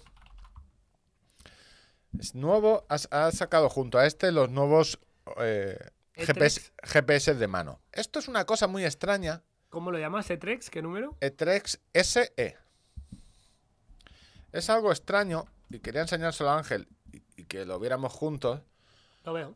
Porque es una pantalla monocromática de 2,2, blanco y negro, eh, de un píxel, donde aquí es un GPS de mano, donde tiene barómetro, eh, una brújula, puedo cargar rutas, eh, es decir, puedo grabar una actividad, GPS, GLONASS, Galileo, brújula, brújula, creo que antes, no, eh, previsión del tiempo inteligente, creo que no tiene altímetro, creo que me- 179. Esto creo que en alguno de los. O sea, lo que puedo hacer es seguir rutas. Yo cargo una ruta y tiene mucha batería y va con baterías de pilas. Que esto es algo que se utiliza siempre porque es más fácil. Antes era más fácil conseguir unas pilas que un enchufe en la montaña. Más fácil llevar pilas que un enchufe. Ahora con los cargadores solares es distinto. Yo me esperaba algo más porque veo un hueco en un GPS de mano eh, bueno por 200, 300 euros para senderismo. Porque no, Garmin sigue sin sacar ese modelo. Saca estas cosas, los E3, pero le falta pantalla, que sea color, no tiene el mapa. eh, lo he leído hace poco, no tiene el Es altímetro. una cosa súper básica. Es muy Pero básico para Solo un- se busca la robustez de, de saber que tienes una cosa para tirar 20 millones de horas. Eh, Con, un- con do- con dos paquetes de pilas. con dos paquetes de pilas. Entonces, lo siguiente que tiene es el que también han lanzado es el GSP, GPS Map 67i, que ya pasamos a 649 o 549, ya tiene pantalla de 3 pulgadas, mapas, es más parecido a un walkie-talkie, Pero pasamos ya, eh, si quieres el servicio InReach, es decir, el satelital, comunicación satelital para SOS o mandar mensajería, o seguimiento satelital con una suscripción mensual, eh, ya son 649 euros. Entonces hay un hueco aquí en, en senderismo. Sí, que- no, no hay, no hay un 255. no, no, no hay una cosa media que digas, ah, me gasto 300 euros y, y mira, tengo un, un GPS para montaña y no tengo que morir a lo que hacen muchos comentarios de, oye, ¿y este ciclo computador me sirve para montaña? Porque es que solo tendrían que sacar un mismo ciclo computador, lo Sí, mismo. Que, que al final eso lo puedo hacer yo con el, con el Wahoo que tengo. Sí, sí, es... O es sea, le, le meto un, le meto un track de montaña, no me va a decir muchas cosas, pero me va a decir para allá. Claro, eh, yo sí- al final eh, la molete es una de las cosas que a mí me gusta, que hasta que no la tienes eh, dices, no me hace falta, pero es más con los mapas. El cargar una ruta sin un eh, sin un mapa base de, abajo, o sea, es como no ir a ciegas, pero casi, porque la ruta la- te la has bajado de Wikiloc, a saber, el que hizo la ruta de Wikiloc, sí, eh, cuando pudo girar, se metió por un sitio que es que no había, o sea, que no era el camino real, pero no había maleza y se metió por ahí. Y muchas veces que, que sin un mapa que te diga, oye, sí, sí, está girando y por donde giras hay un pequeño camino. Entonces, eh, echo de menos eso. Y ya no traía mucho más de cacharros. Eh, se rumorea algo del nuevo Instinct 2. Un Instinct 2 versión no sé qué, no tengo muy claro. Y Amazfit, Amazfit ha sacado un modelo que tiene pinta. Porque es el Amazfit Trex Ultra con mapas a color. Eh, 400 euros. Es decir, podríamos decir que es un Fénix eh, asiático, un Fénix chino. Y ojo, ojo que estas cosas. eh, estas cosas se venden mucho. El T-Rex, T-Rex Ultra. Estas Y- cosas son las que, que, salvando las distancias, no lo he probado, eh, lo he pedido, pero no sé. parece ser, ¿vale? Que puede pintar como, estamos hablando de 490 euros, es decir, que no, 469. Pero podría pintar, podría pintar. Pantalla de AMOLED, eh, tiene lo de los mapas, cargar rutas. Mm, habrá. Supongo que no te ha llegado, pero Decathlon ha sacado también un... Vale, lo he mirado. No lo he comentado porque no tenía. He mirado poco. Eh, se lo vi a Pedro para ver a Runner que lo tenía. Y Decathlon está siguiendo la. Ha sacado un coros. Y sigue la base de vender los coros antiguos. Este es un Coros Apex. Eh, estamos. El Coros sacó hace mucho tiempo los, el Apex, luego sacó el Apex Pro, que le metía un tercer botón, aparte de la corona y el simple, y ahora estamos en los Apex 2, Apex 2 y Apex 2 Pro. Entonces, de Calón ha llegado a un acuerdo, rollo de, bueno, me das tu tecnología antigua, seguimos fabricando, los vendo con mi marca. Mm, Pero son relojes, es un reloj antiguo. No sé, o sea, no- yo no sé si recomendarlo, es decir, porque el de coros no, o sea, el, el mismo reloj de coros no lo no sé, me parece un poco antiguo, aunque coros sigue actualizando, pero no, no entiendo muy bien. No sé si recomendarlo, básicamente, tendré que pensarlo un poco. No, no está mal, es un reloj con altímetro barométrico que puedes cargar rutas por 249, ¿puede ser? Mm, No lo sé, no lo sé. Es que lo, vi también en el mismo sitio que tú, creo que fue en el Instagram de Pedro y no, no tengo referencia. Y he visto en Decathlon, por si te quieres coger el, el, enlace de- afiliación, 319 el 255, ¿eh? 319, el, el, el 255, mismo precio de trading, tenéis el link. Y Decathlon hace unas cosas. Decathlon, mira, esto es interno. Eh, normalmente, cuando trabajas con una empresa de afiliación, te lo suele ser por, eh, por grupos de productos. Es decir, ropa y zapatillas. Esta comisión, normalmente la máxima, porque es donde ellos tienen más margen. Y electrónica menos comisión porque se tienen menos margen, así funciona. Y a veces te hacen alguna exclusión. Eh, Decathlon no. Decathlon funciona de una forma en, la afiliación de Decathlon donde cada producto tiene o no tiene afiliación. O sea, nunca sabes si exactamente si... eh, Es decir, el 255 eh, puede tener un 3% de comisión y el 255 Music puede no tenerla. Pero no hay un criterio. Es, es una locura, tienes que verlo. Y luego está Forum Sport que tiene un 0,01%. Joder.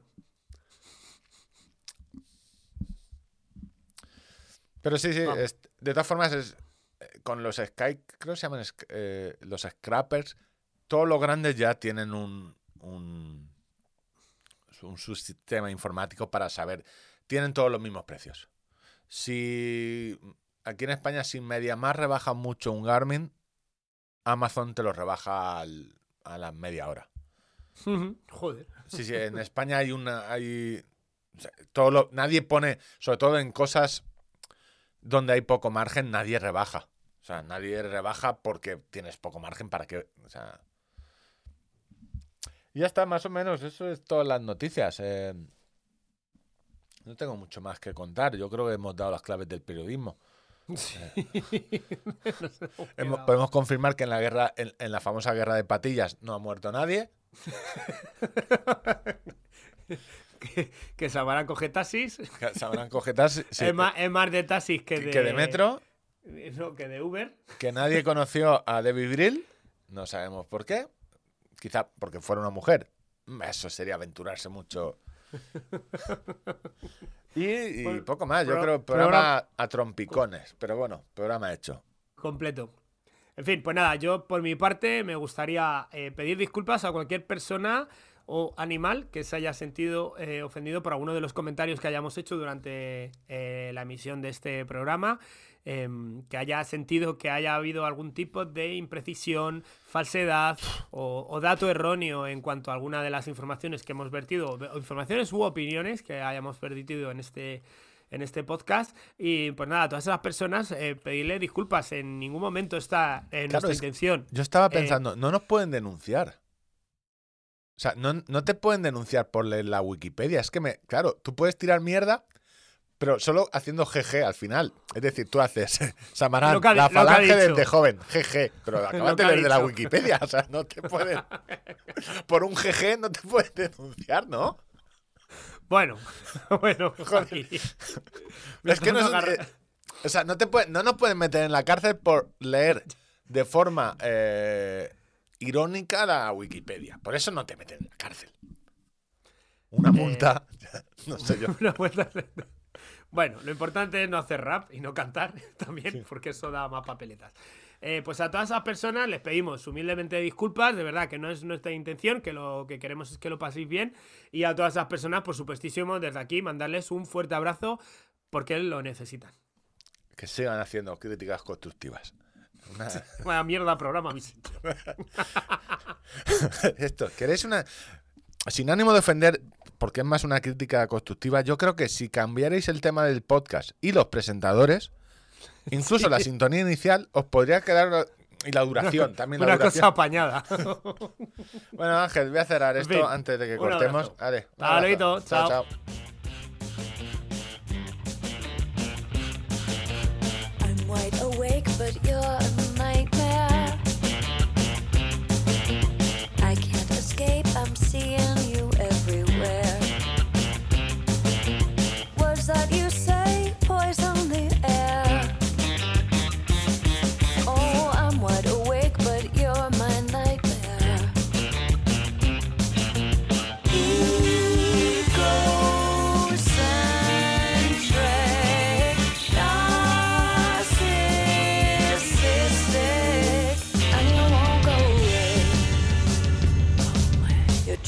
hate and you don't play fair. With your arrogant ways and your comb over hair.